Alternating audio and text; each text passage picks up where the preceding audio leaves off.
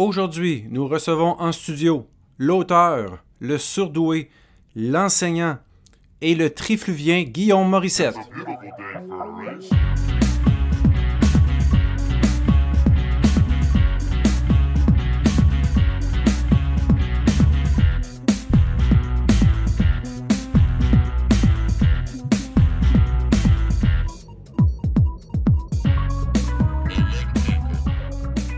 Guillaume Morissette a une carrière florissante et très diversifiée. Entre autres, depuis 2005, il est chargé de cours à l'Université de Sherbrooke et à l'Université du Québec à Trois-Rivières en dispensant des cours de mathématiques financières. Depuis 2013, il est aussi auteur de romans policiers et, depuis cette année, publie environ un livre par année. Il est aussi conférencier, en plus d'offrir une expertise financière en cours civil pour des couples en litige matrimoniaux. Guillaume a reçu plusieurs prix et mentions notables liées à ses réalisations, dont, en 2013, le prestigieux prix d'excellence en enseignement décerné par l'Université du Québec à Trois-Rivières, soit la plus haute distinction offerte à un chargé de cours. Finalement, Guillaume nous racontera aussi que dans sa jeunesse, il a été diagnostiqué surdoué. Mesdames et messieurs, Guillaume Morissette.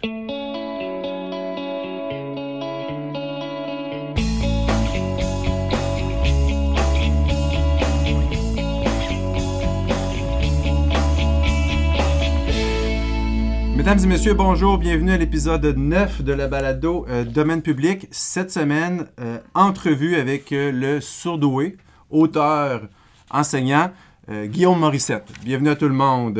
Bienvenue à toutes et à tous. Alors, mes collègues habituels sont présents autour de la table. Mathieu Bouchard, bon matin. Salut. Marc Bachan. Salut les gars. Et aussi autour de la table ce matin, nous avons le directeur du département des sciences comptables, Benoît Lavigne, qui est avec nous. Salut Benoît. Salut.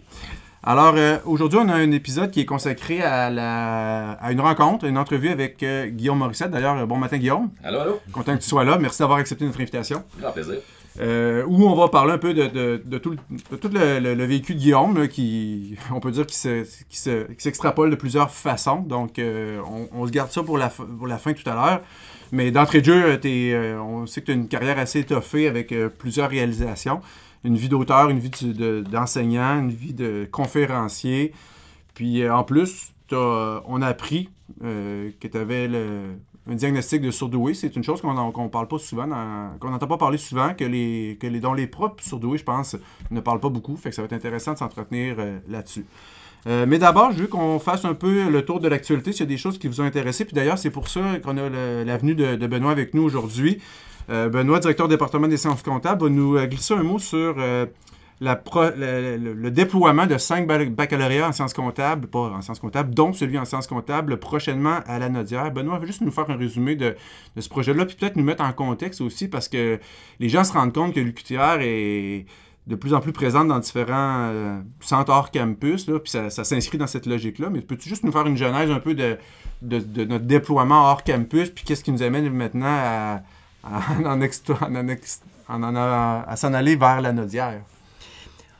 Ben, ce qui est le fun de, ce projet-là, ça nous ramène euh, d'une certaine manière quasiment à la source de ce qu'est le réseau UQ. Hein. c'est la démocratisation du savoir. Donc, c'est rendre accessible le savoir sur l'ensemble du territoire, euh, territoire québécois. Mm-hmm. Donc, historiquement, dans cette mission-là du réseau UQ, euh, l'UQTR a, eu comme mandat de desservir le centre du Québec élargi et c'est bien ce qu'on fait dans le déploiement, euh, dans le déploiement actuel. Donc, euh, on l'a fait récemment avec Drummondville. Et là, ben, l'Anaudière, une région où il y a 500 000 habitants, je pense que c'est une région qui est en forte croissance. Et les étudiants de cette région-là méritent une proximité avec le savoir, une proximité avec l'enseignement supérieur. Et donc, je pense à juste titre, comme nous, on occupait déjà ce territoire-là, et que déjà, pour nous, à tout le moins, sciences comptables, c'est vrai dans les autres, euh, pour les quatre autres baccalauréats qui seront faire là-bas sur place, les étudiants de la Nausière avaient comme spontanément une tendance à venir ici à cause d'une affiliation mm-hmm. socio-démographique. Mais comme ils représentent une masse critique d'apprenants, ben pourquoi ce serait pas nous qui irions vers eux pour permettre qu'ils aient accès à ce service-là, euh, comme euh, les autres étudiants universitaires. Euh, Mais naturellement, les jeunes de la Nodière avaient une tendance quand même à venir à Trois-Rivières avant d'avoir des pôles universitaires installés à la Nodière. Tout à fait. Donc, parce qu'il y a comme une affinité sociodémographique. Plus qu'aller vers Montréal. Tout à fait. Et Ah. la fluidité des transports, on peut Ouais. penser aussi qu'il Mhm. est un élément clé. Mais pour ce qui est nous en sciences comptables aussi, je pense que notre notoriété euh, provinciale, nationale, fait en sorte que les étudiants de la Naudière étaient prêts aussi à venir sur notre campus de Trois-Rivières, au point où on a annuellement à Trois-Rivières un gros groupe, 40 à 50 étudiants, qui proviennent de la Naudière. Parce qu'on a un partenariat fort avec le cégep régional là-bas, qui a trois constituantes, le cégep de Terrebonne, le cégep de Joliette et le cégep de l'Assomption. Euh, et donc, on a des passerelles deck-back avec euh, ces cégeps-là. Donc, les étudiants font trois années de technique. Et pour ceux qui ont mieux performé, qui ont 26 de cotère, ils peuvent s'en venir avec nous et faire leur programme universitaire à Trois-Rivières sur, euh, sur deux ans. On leur crédite quoi? Combien de cours? Donc, 10, 10, c'est hein, 10 c'est cours. Et ce, ce qui, Intéressant. Ce qui est intéressant, parce que c'est une année complète. Ça aussi, ça fait partie aussi de notre ADN, euh, nous, au département des sciences comptables, c'est de respecter l'étudiant, d'éviter qu'il perde du temps et de l'argent à refaire des, à réapprendre des connaissances qu'il a déjà appréhendées dans un niveau inférieur et d'être toujours engagé dans des partenariats gagnant, gagnant, gagnant. Et C'est tout le temps l'étudiant qui est au cœur de nos priorités. Et là, donc, ces passerelles deck-back-là, le fait qu'on veuille être à Terrebonne, c'est parce qu'on pense que l'étudiant va être gagnant dans ce projet-là. Et oui, ben, comme n'importe quel euh, partenariat, il y a aussi le cégep qui est présent, qui est impliqué. Eux autres aussi doivent trouver leur compte. Et finalement, comme nous, euh, comme université, euh, on doit aussi trouver notre compte. Mais autant les projets de passerelle que là, cette, trois, cette quatrième délocalisation pour nous, parce qu'il faut se rappeler qu'on est aussi présent à Longueuil, ce qui a été un succès et pour nous toujours un modèle inspirant parce que ça a tellement bien été à Longueuil qu'on veut reproduire ce modèle-là et ce succès-là. Et on pense qu'à Terrebonne, avec un bassin démographique de, de 500 000 personnes, il y a tout à fait de quoi reproduire le succès qu'on vit euh, actuellement à Longueuil, à desservir une population d'étudiants qui en ont besoin avec une équipe de sept profs sur place euh, qui euh, fait magnifiquement la la job avec Pour, euh, pour l'information étudiants-là. des gens, le- l'UQTR est déjà présente. euh, ben, en ordre chronologique, c'est comme ça que ça s'est passé. Donc à Longueuil, concrètement dans les murs du collège Édouard Montpetit. Ensuite de ça, euh, l'UQTR s'est délocalisé vers Drummondville, là, en, en ayant euh, pignon sur rue, là, une bâtisse vraiment pour l'UQTR. Puis là, le modèle de la, la Nodière va plus ressembler au modèle, au, au modèle de Longueuil en étant physiquement dans les, euh, dans les murs du collège là-bas, hein, du On cégep. fait pas du béton, là. Martine ça. Desjardins serait fière de nous. autres. On n'investit pas dans, dans les nouvelles infrastructures. C'est bien ça? C'est en plein ça. Puis est-ce qu'on peut parler de deck back là, dans la façon, on pourra peut-être prendre deux secondes pour l'expliquer aux gens, mais ça veut-tu être une formule deck back euh, à la Nodière? Ouais, c'est Une ça, on se perd intégration des fois un peu dans, dans la terminologie, là, mais pour nous, c'est clair, justement, on veut, on veut que les choses soient simples et claires. Donc, euh, pour nous, il y a les passerelles deck back, donc où l'étudiant fait sa technique au complet au cégep 3 ans, et pour l'autant qu'il a bien performé, on crédite 10 cours, il sauve une année, il fait deux années universitaires. C'est ce qu'on appelle dans notre jargon à nous des passerelles deck back. Ça veut dire qu'en cinq ans, l'étudiant a à la fois un diplôme de technique puis à la fois un diplôme de baccalauréat. C'est ça, tout à fait. Par euh, opposition ce qu'on offre à, à Trois-Rivières, à Longueuil et à Drummondville, des deck back intégrés. Où là, il y a mutuellement reconnaissance des acquis. Donc, euh, les étudiants se font créditer des cours universitaires parce qu'ils ont fait des cours collégiaux, mais il y a certains cours collégiaux qui sont crédités parce que subséquemment, ils vont faire des cours universitaires. Pour l'instant, il n'y en est pas question euh, dans la dotière à court terme, à moyen terme, ce sera sûrement le cas aussi, mais on veut y aller progressivement, on ne veut pas brusquer personne, on a déjà des passerelles qui fonctionnent très très bien. Donc, on, dans une idée de partenariat qui est respectueux pour tout le monde, on va faire ça progressivement et ça viendra dans une phase 2 du projet. Mais pour l'instant, l'étudiant n'est pas perdant. Un des avantages euh, qui, ressort de, de ces deckbacks-là ou la passerelle, peu importe, euh, c'est pas le- l'enjeu majeur, mais on réalise que ton, bac devient à rabais. Dans le fond, tu, finances deux tiers de ton bac. Il y a un tiers de ton bac qui se passe au, collégial, donc sans frais de scolarité. Ben, ben oui, ben tu- tout à fait. Au niveau Et- des frais de scolarité purs, Et, je parle. et- là. et- pour, et pourquoi pas, euh, d'une d'une Ouais. certaine manière, compte tenu de l'état actuel du financement et de, de la réalisation des études supérieures au Québec. Mais il faut réellement retenir de ça euh, que euh, il s'agit par contre pas euh, d'une formation à rabais. Non, Euh, toutes les compétences sont. L'étudiant acquiert toutes les compétences. euh, et donc, pour nous, des reconnaissances d'acquis, c'est pas des cadeaux empoisonnés. C'est parce qu'on pense que l'étudiant a acquis les compétences au niveau collégial et on se dit ça. plus, nous, comme universitaires, qui on est pour regarder Mhm. ça de haut et pas reconnaître ces, ces acquis-là. Mais oui, quand on arrive dans un Mhm. nouveau territoire, quand on parle de deck back, il faut bien- faire, faire prendre conscience aux gens qu'il s'agit d'un vrai deck, d'un Ben vrai bac bac. Ouais. Ben, il Et faut leur dire donc, qu'on les amène au CPA diplômes. comme tous les autres avec succès. pas un baccalauréat honoris causa, Tout à fait, c'est en plein ça. Tout à fait. Donc, c'est une précision qui est fort importante. Parfait. Ben pour finir, je vais juste rappeler les, euh, les cinq programmes qui vont être offerts par l'UQTR à, à la Nadia dès l'automne prochain. Donc, c'est euh, le baccalauréat en administration des affaires, euh, en sciences infirmières, le baccalauréat en communication sociale, Mon baccalauréat. que tu as fait ouais, tout ouais, à fait. Trois-Rivières. J'étais content que ça se délocalise en plus. Celui en sciences de l'éducation et finalement, comme on vient d'en parler, le baccalauréat en sciences comptables. Ben, super, bien intéressant. Merci beaucoup, Benoît. Merci Tu beaucoup. restes avec Merci. nous. Alors, euh, à mon tour de vous glisser un mot, euh, j'y ai pensé hier. Je vous fais une petite critique du dernier film que j'ai écouté et que j'ai aimé, qui est Blade Runner 2049. Est-ce que vous l'avez vu? Pas encore, j'ai hâte de le voir. Guillaume, as-tu vu ça? Benoît, Benoît je sais pas si t'es un fan de science-fiction, toi. euh, Pas spontanément, Ouais. mais j'ai j'ai hâte de t'entendre parce Ouais. que c'est un film que je vais sûrement vouloir aller voir. Marc, je sais que t'es pas nécessairement un fan de science-fiction, mais je pense que je, te- je le conseille euh, aussi. Toi, je sais que tu vas l'écouter, Mathieu Ouais, Bouchard. tout à fait. T'es-tu un fan un petit peu de science-fiction? C'est le genre de film que tu vas écouter? Ouais, si j'embarque, ouais. Quand j'embarque dans l'histoire, j'adore. Bah voilà. Mais euh, vous vous rappelez, la dernière fois, euh, j'avais fait, je vous avais parlé de Star Wars lors du dernier épisode de Balado. Euh, j'avais pas vu encore le dernier épisode. Je l'ai vu dans le temps des fêtes, mais euh, c'est pas de ça dont je vais vous parler. Je sais pas pourquoi, parce que moi j'écoute les films de Denis Villeneuve. Blade Runner, c'est la suite de- du premier épisode, qui était du premier film qui avait été produit dans les années 80. Je l'avais écouté dans les années 80, mais j'avais même pas de souvenir de ça. Là. Faut croire qu'il m'avait pas marqué tant que ça. Puis je suis tous les films de Denis Villeneuve, comme bien des gens. Là. Euh, On, Ouais. on a des belles surprises habituellement. Fait que ça s'inscrivait dans cette logique-là.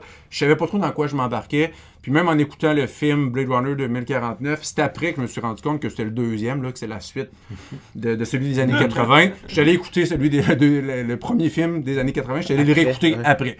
Mais tout ça pour vous dire que ça m'a pas empêché d'apprécier le film. Là. Donc, euh, pour ceux que ça intéresserait, vous pouvez soit écouter, le, aller réécouter celui des années 80 ou non, peu importe. Vous allez quand même apprécier, je crois, Blade Runner 2049. Ah, écoutez, c'est un film de qui dure presque trois heures. C'est quand même assez un film assez niché. Les critiques sont, euh, sont bonnes, mais c'est pas, euh, pas un blockbuster comme on, comme on est habitué d'en voir.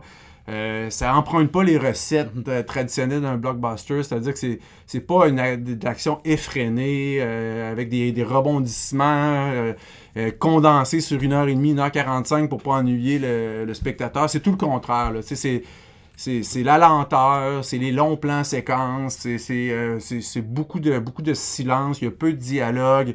Donc, tu es, comme ém- émergé dans un futur imaginé, là, en 2049, une humanité euh, comme elle pourrait ressembler euh, dans, dans, un, futur euh, où on traite de la question qui a été traitée dans maintes et maintes histoires, livres ou films, c'est-à-dire dans le futur, l'être humain augmenté, l'être humain amélioré, l'humanoïde qui est amélioré par la technologie, est-ce qu'il pourrait en venir à se, retourner vers son créateur? Est-ce qu'il pourrait en, venir à dominer l'homme? Puis à ce que l'homme en perde le contrôle? Donc ça traite un peu de cette histoire, de, de cette question-là. Ça, ça, ça, la- ça répond pas nécessairement à la question, mais ça traite de ça. Mais euh, dans- comme je vous dis, dans un... euh, on est comme en- immergé dans un, dans un environnement, la, la musique est magnifique, est englobante, de sorte que c'est c'est long à démarrer, euh, on, on reste dans cet environnement-là, mais vraiment à un moment donné, on s'y perd dans- positivement, on s'y abandonne, je devrais dire, euh, au point que trois heures après, presque, là, quand le générique commence, j'ai vraiment dit « Ah non, c'est terminé » parce que Ah ouais, la ballonne est pétée, Ah ouais. puis j- genre, hop, on en ressort, puis on, on sait qu'on rembarquera pas dans quelque... Ok. On rembarque pas tout souvent dans des ambiances euh, comme ça. Donc, je Mhm. vous le conseille fortement. Euh, je vous parle pas tant d'histoire, je vais pas, euh, je vais pas vendre de punch, mais de toute façon, le- comme je vous dis, pour moi, l'expérience n'a pas été de d'être devant un scénario euh, incroyable avec des rebondissements Mhm. incroyables. Il y a- Il n'y a, y a- il y a pas tant de com- il y a pas de combat pratiquement, il n'y a pas de scène spectaculaire, mais c'est, comme je vous dis, c'est ouais. immergé par cet environnement-là euh, d'un Los Angeles euh, futuriste. Puis, il y a- ça se passe aussi en partie à Las Vegas. euh, dans, dans 30 ans d'ici, euh, Mhm. dans un monde qui est contrôlé par, ou en grande partie habité par des humanoïdes, des humains augmentés, ça, ça pose toutes les, les questions de, de la reproduction. Est-ce que c'est est -ce c'est possible? Est-ce que c'est souhaitable que, Ouais. que des humanoïdes se- peuvent se reproduire ensemble? C'est quoi les risques? Il y a des parties, il y a des gens qui, qui, qui, en- qui voient des avantages à ça, des gens qui voient des risques à ça. Donc, euh, donc écoutez, c'est euh, bien, bien intéressant. Euh, je, je vous le conseille. Merci. On a le goût d'aller l'écouter. Ouais. Parfait. Regardez, réservez-vous un 3 heures en soirée, fermez les, Ouais. fermez les lumières, couchez les enfants, puis euh, laissez-vous aller. Euh, Marc, toi, est-ce qu'il y a des choses de ton côté Oui, que ça, ça veux nous- sera pas long, euh, ça sera pas une longue tu veux nous parler? euh, en- entrevue ou une longue incursion. C'est simplement l'idée de dire que j'ai été voir finalement il y a deux semaines euh, l'exposition Une brèche en toute chose euh, sur la vie de Leonard Cohen. Puis ça fait longtemps que c'était sur ma to-do list. Puis ce que je veux vous dire, c'est plus un message. C'est pour ceux que ça peut intéresser, c'est de ne pas attendre. Parce que ça va se terminer le 9 avril et c'est évident qu'il y a plein de gens qui, qui reportent ce moment-là, puis il va y avoir vraiment une convergence, puis ça risque. Il y a des gens qui vont qui pourront pas y aller possiblement à cause de, de l'engouement, puis le côté, euh, si on est trop procrastinateur par Ah rapport ouais. à cette chose-là. Euh, simplement vous dire aussi, si vous connaissez pas plus qu'il faut, ben, au-delà de Alléluia, euh, Leonard Cohen, je pense que ça peut intéresser toute personne qui a, une ouverture euh, d'esprit. C'est sûr que c'est au musée d'art contemporain, contemporain donc euh, sur les, les 12-13 stations, il y en a qui sont purement contemporaines pour lesquelles j'ai peut-être eu moins d'intérêt personnellement. Mais c'est sûr que, entre autres, il y a deux salles d'écoute, euh, audio, vidéo, euh, une qui est dédiée euh, au spectacle de Leonard Cohen. Donc, comment ça fonctionne? C'est que dans ces- cette salle-là, il y a euh, des chansons de Leonard Cohen, toutes prises en spectacle, avec euh, sur trois murs. Donc, il y a de l'espace pour peut-être une centaine de personnes dans cette salle-là.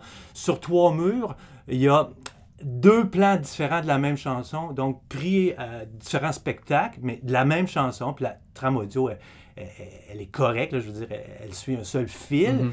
Euh, donc ça, c'est toute l'œuvre, c'est les spectacles, les chansons de Leonard Cohen. Donc à cet effet-là, euh, j'aurais bien pu rester deux heures là, là, facilement. Juste dans cette salle-là, je parle. Euh, je suis peut-être resté une heure. J'ai été complètement envahi par son univers. Déjà, c'est un univers que j'aime. Mais ce que je veux dire, ou ce que je veux rajouter, c'est qu'il y a une autre salle qui est aussi de type archive. Et là, on se consacre plus sur la pensée, les mots, la poésie. Donc, il aborde tout, là, le, le frais français, euh, la culture juive montréalais, la culture juive montréalaise. Il aborde tout. Puis, ce que ça me laissait, puis c'est là que je veux dire que ça peut être intéressant pour tout le monde, je pense, surtout dans ces deux stations-là, c'est de voir la force, le pouvoir, la beauté des mots. Puis ça me dit des gens qui n'ont pas de mots pour dire les choses, que ce soit à l'écrit ou, ou oral, c'est des gens qui peuvent pas lutter à armes égales dans la vie. Donc, peu importe votre domaine, il y a quelque chose d'extraordinaire à aller chercher là. Et la dernière chose que je veux dire là-dessus, c'est moi, je connaissais beaucoup, beaucoup l'œuvre de Leonard Cohen, donc je écouté toujours en anglais. Puis j'ai un bon anglais. À un moment donné, j'ai été bilingue dans ma vie. Je pense que je ne le suis plus vraiment, mais j'ai été bilingue dans ma vie. Puis quand je réécoutais les chansons de Leonard Cohen dans cette exposition-là, qui sont toutes admirablement traduites en sous-titres français, je réalisais qu'il y a des mots anglais que je connaissais de façon approximative. Puis quand un homme dédie sa vie à être chirurgical avec les mots comme ça, Mhm. chaque mot est important. Donc, ça rajoutait à la force de quelque chose déjà très, très puissant, parce que tu avais un mot que tu avais tout le temps un petit peu approximé, là, et puis là, tu avais la vraie... il était traduit. Il était traduit, puis il était, il était chirurgical, il était précis, comme toute l'œuvre. Donc, euh, tout ça pour vous dire, je vous encourage vraiment à aller voir ça. Donc, euh, juste pour le citer, euh, d'oublier votre offrande immaculée. Euh, il y a une brèche en toute chose. Euh, c'est de cette façon que la lumière pénètre. Donc, Ouais, ouais, c'est ouais, c'est ça ça, donne le goût. je vous encourage d'aller voir Tu es le resté combien de temps, Marc? Moi, je restais- dire que tu peux rester là, toute la journée, là, tu clair. voulais. Là. Il- Il divise, quand tu achètes un billet, tu peux l'acheter pour de 10h à 2h Ok. ou de 2h à 6h. Je suis pas sûr qu'il te fout dehors là, si tu Ouais. dépasses, là, parce que tu as commencé à 10h. Ouais. Euh, mais moi, je suis resté euh, 3h30, mais Ok. j'aurais pu rester plus longtemps et je vais y retourner. Il y a des choses que... Ah, tu vas y aller deux fois, ouais. ouais. je vais y aller deux Ça fois. se termine quand, Marc? Euh, le Rappelle-nous. 9 avril au 9 musée euh, d'art contemporain, c'est à la place, euh, place des spectacles, là, à côté de la, la place des arts. Excellent, super, merci.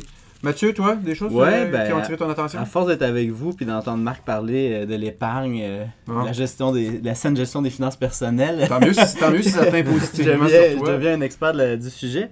Et euh, vous savez, j'aime beaucoup les applications mobiles. J'ai trouvé une application qui s'appelle Milo ou Milo, le M-Y-L-O. C'est une application M-Y-L-O. ok. ouais, qui a été développée euh, au Québec, là, à Montréal, par des, des jeunes entrepreneurs. Euh, c'est une application qui permet de faire de l'épargne, mais de façon vraiment simple, pour les gens qui sont vraiment profanes au niveau de, de, la saine gestion des, des finances personnelles. Donc, la première chose qu'il faut faire, c'est installer l'application sur notre téléphone. Ça fonctionne sur Android et sur iPhone. Euh, on se crée un petit compte en répondant à certaines questions pour définir un peu c'est quoi notre, notre objectif au niveau de l'épargne, c'est quoi notre profil d'investisseur et tout ça. Ton NIP, ta carte de crédit. Ouais, exact, ton numéro d'assurance sociale. Non, on sera pas jusqu'à là.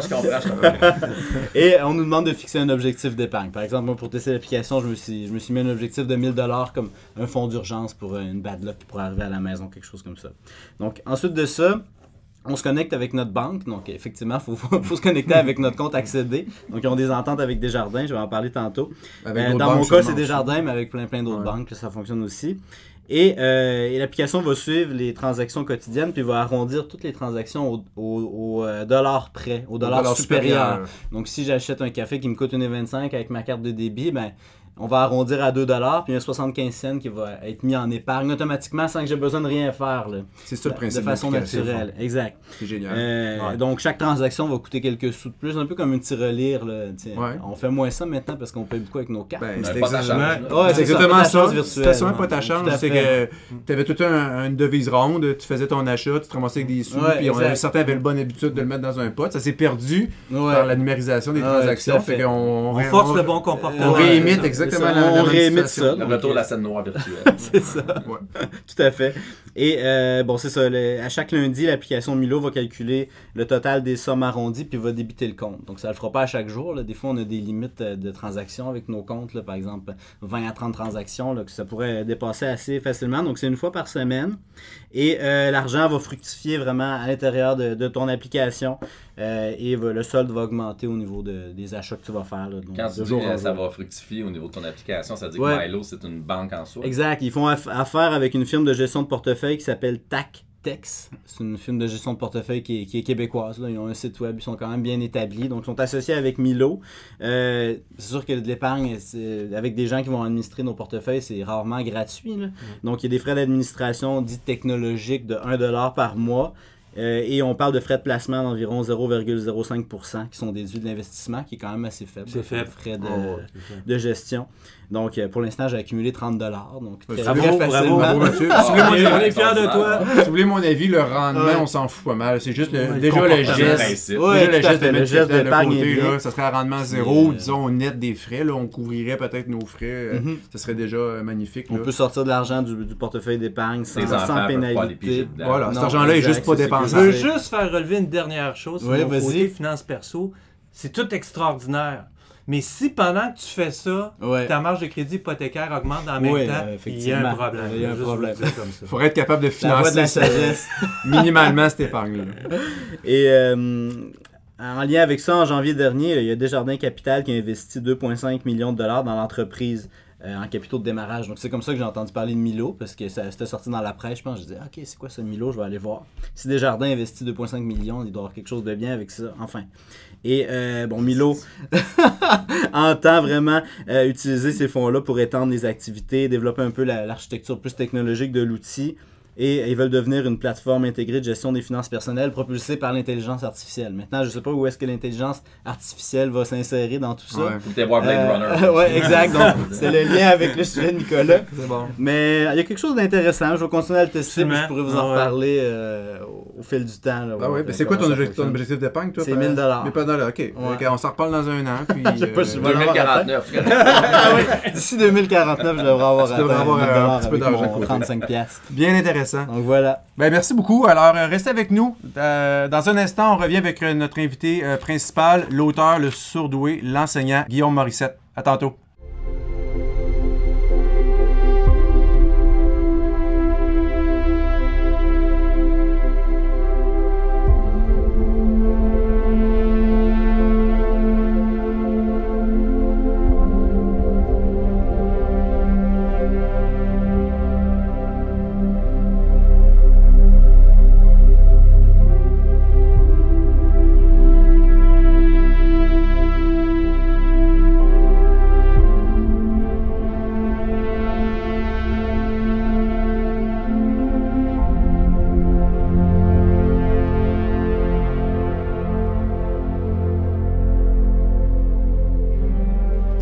Alors, nous voilà de retour avec euh, notre invité Guillaume Morissette. Alors, salut Guillaume.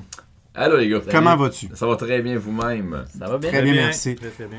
Alors, on a fait un court topo de, de tes réalisations, de, de ton histoire, si on veut, de ton vécu.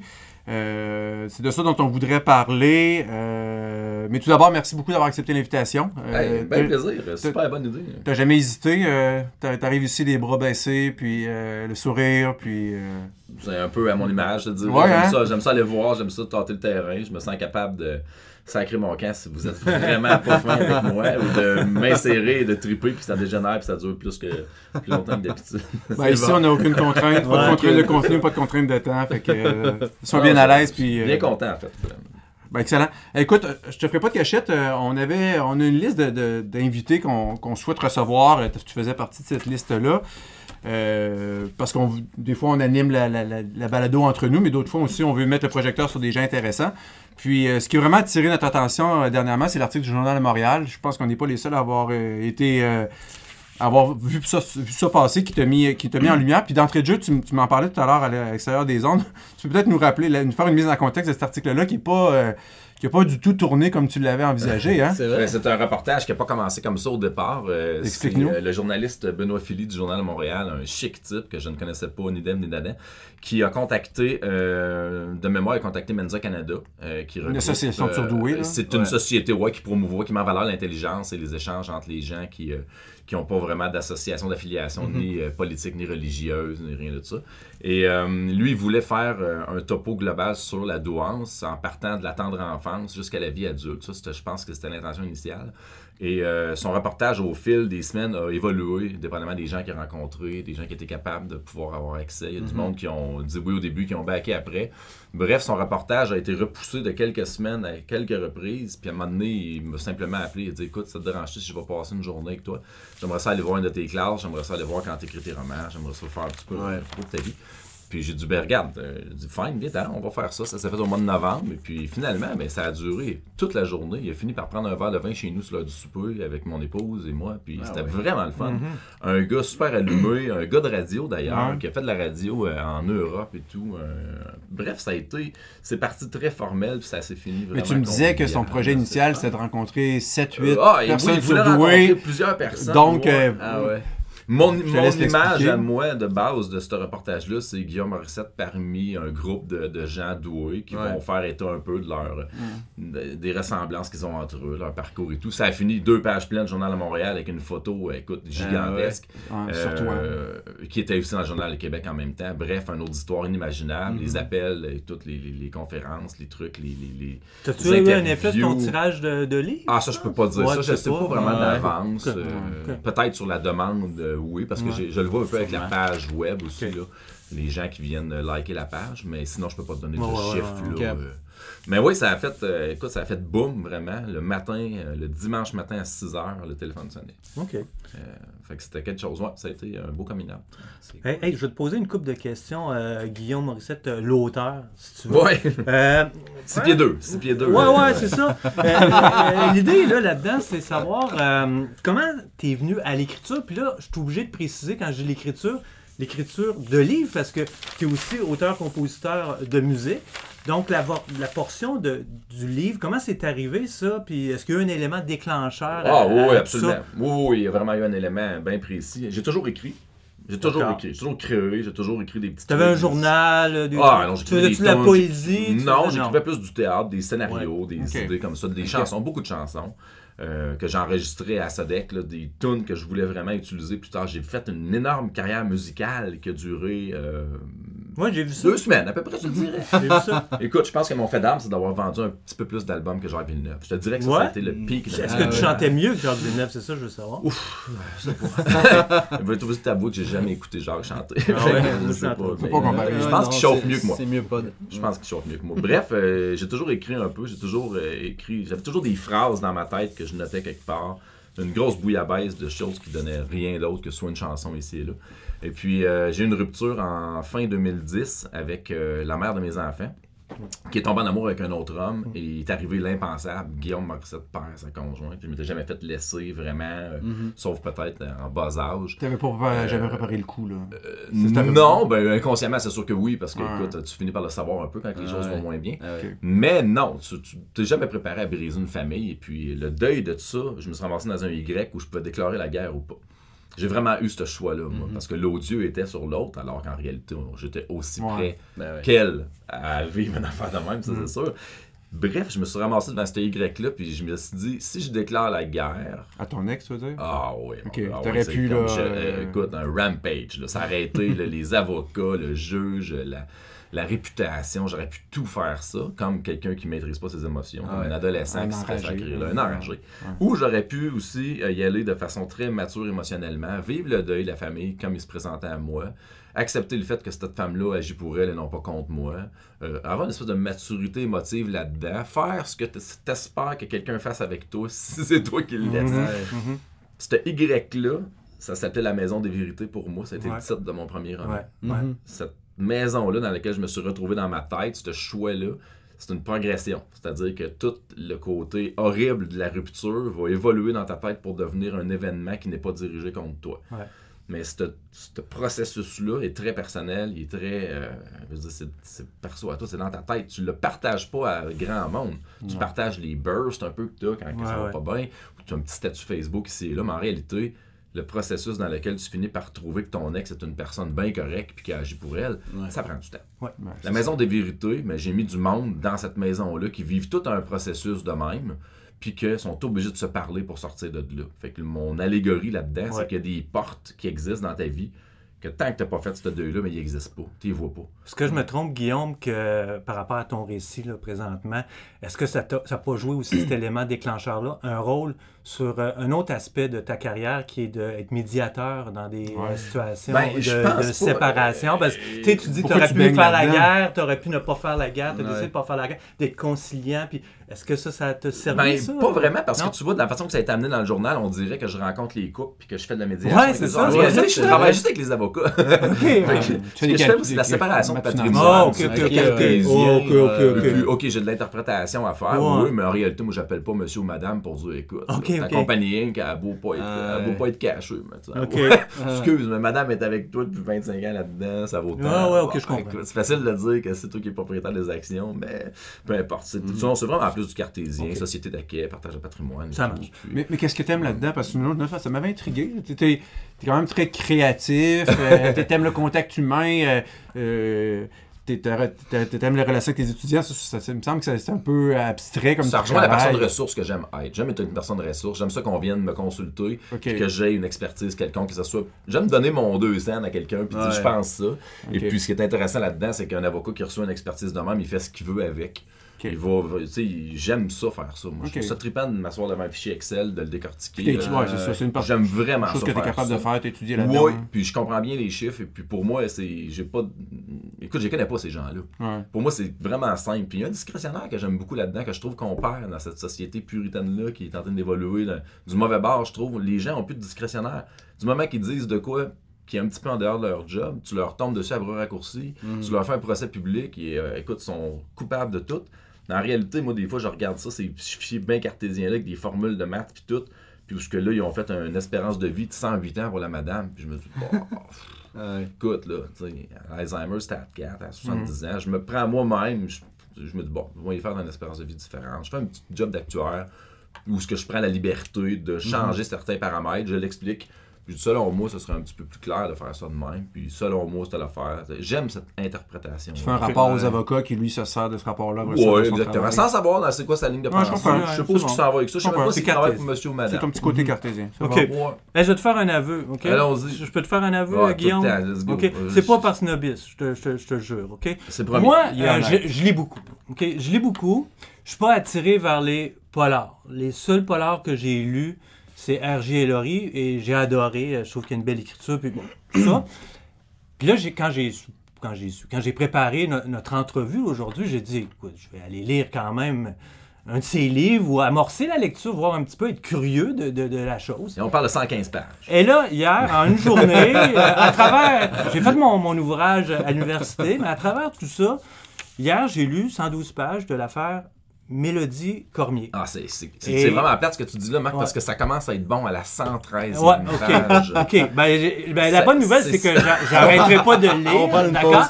Mais mon aveu, il va plus loin que ça. Mon aveu, c'était de dire si j'étais. On, on entend ça, je pense. C'est ça que je veux t'entendre là-dessus.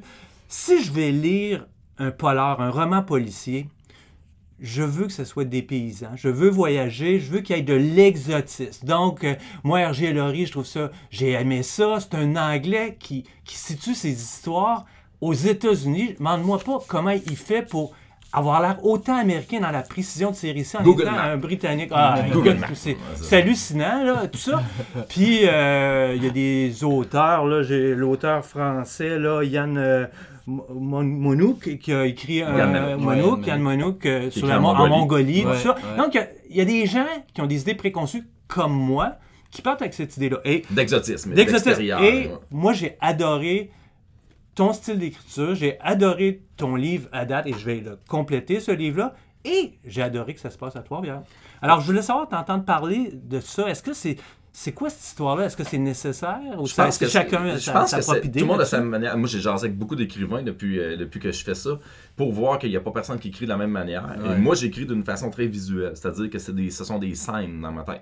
Un peu comme un scénariste de film va faire, j'imagine, Mm-hmm. quand il écrit ses scènes. Fait que euh, moi, j'ai l'endroit, je le visualise. À partir de là, quand il est visualisé, il faut que tu l'envoies au lecteur. Puis là, tu as des façons bien différentes de le faire. Il y a des gens qui vont être extrêmement descriptifs, qui vont enlever toute évocation au lecteur. Tu rentres dans une pièce, il va te décrire le stucco, le bas-relief, le plafond, la couleur, tous les éléments de la pièce. Puis il va décrire chaque personnage avec un casting parfait. Ce qui fait que ton évocation, elle est nulle. Tu vas lire, tu les vois, mais tu n'imagines rien. Il y a l'autre type d'écriture extrême qui est la mienne, je crois, où ce que je vais dire l'homme pénétra dans la pièce, il était grand.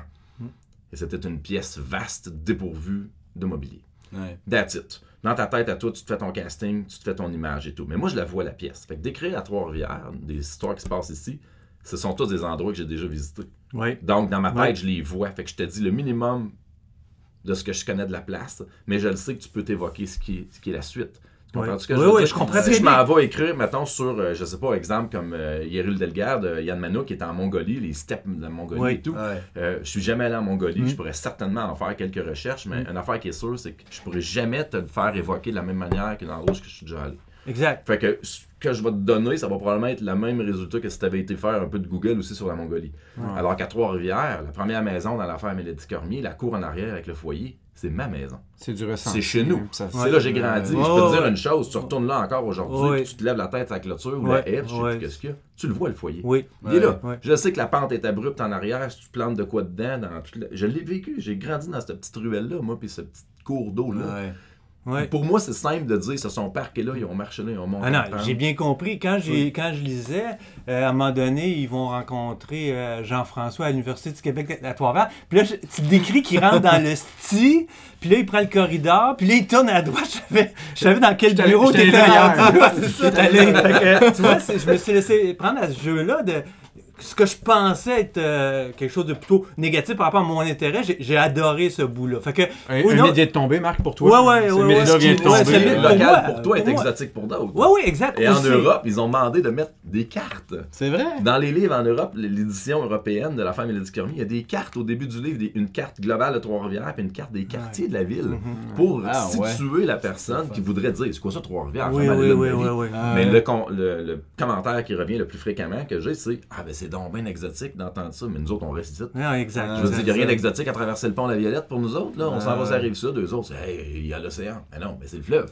Ah, ouais. Nous autres, il est gelé six mois par année en plus. Je veux dire, il y a Ah, rien, mais ça devient exotique pour Est-ce d'autres qu'un jour tu penses que tu vas vouloir, euh, pouvoir euh, écrire euh, sur un lieu différent de celui Je de pense que ou- je, je me suis fait hey, c'est drôle, Ouais. parles, je me suis poser la question récemment. Est-ce que tu vas avoir fait le tour de la ville dans pas long? Euh, si tu poses la question à un enquêteur, la réponse c'est non, parce qu'ils ont tout le temps des Ben histoires, tout le temps des histoires incroyables. Même à un moment donné, je dis d'avoir des histoires inimaginables qui se passent toujours à la même place, peut-être que quelqu'un va finir par dire Ouais, euh, Ouais. faut pas tirer trop loin. Fait à date, j'ai encore des idées de choses qui sont très crédibles, qui peuvent se passer à Trois-Rivières. Je pense que tôt ou tard, il va falloir que je m'expatrie un petit peu. Je pense. Mais ça me tente aussi, parce que Ouais. ça, ça donne que je connais d'autres places. Ouais, c'est ça. J'en connais d'autres, des endroits. Euh, les enquêteurs ne sont pas nécessairement tenus de rester au même endroit. Si l'enquête se déplace, l'enquêteur se déplace. Et j'ai déjà pris la liberté de changer les bureaux euh, et les niveaux de juridiction pour accorder à la police de Trois-Rivières la possibilité d'enquêter sur des trucs Ah. qui seraient d'habitude Ouais. remis à la SQ. Ouais. Euh, mais tu sais, en faisant ça, tu changes tout un enquêteur, ton équipe n'est plus la même. Je fais un peu à, à la District 31 avant d'avoir écouté la série finalement, c'est-à-dire de de limiter le nombre de personnages. Il y a une procureure, Ouais, il y a un avocat, il y a, bon, écoute, il n'y en a pas 25. En fait, il y en a bien plus que 25, mais dans ton histoire, au lieu de créer un nouvel avocat à chaque épisode, Ouais, ouais, je ben, comprends. tu prends la procureure de la couronne, tu la ramènes, tu la connais. Euh, mon gars à l'informatique, c'est tout le temps le même. Les gars à l'identité judiciaire, filles, filles et hommes à l'identité judiciaire, ce sont des personnages récurrents. Ils peuvent se déplacer, ces gens-là. Hum, Il n'y a rien qui empêche qu'il y ait besoin d'aller faire une scène de crime à l'extérieur ou quoi. Ok. Quand je vais voir que j'ai fait le tour, quand je vais faire une histoire qui ça redevient en boucle, moi-même je vais me dire là ça va me tanner. Mais on est, on est fertile en ouais, histoire ici à. Trois-Rivières déjà. Si tu fais juste faire une petite recherche de ce qui est arrivé à Trois-Rivières par rapport aux autres villes du Québec, juste, Ouais, les, juste les dix dernières années. Je pars avec Cédric Provencher. Je pars avec cet événement majeur-là de juillet 2007. Et Mm. si tu fais juste regarder le nombre d'événements qu'il y a eu ici, en incluant le triple meurtre de la Rusticard, hey, c'est pas banal là, ce qui est arrivé là. La disparition de Philippe Lajoie à Masquinongé, Yamachiche, la disparition de Mélissa Blais à Louisville. Hey, c'est des dossiers. Le gars à Plessisville, le monsieur de 74 ans, qu'on n'a jamais retrouvé le véhicule, ni aucune trace de son corps. Hey, t'es tout dans la, ré- dans la même région. On parle de crimes qui sont devenus des cold cases. Pas des cold cases dans lesquels il y a des traces, il y a de l'ADN, puis on attend. là. Il y a rien. Mhm. On patauge dans.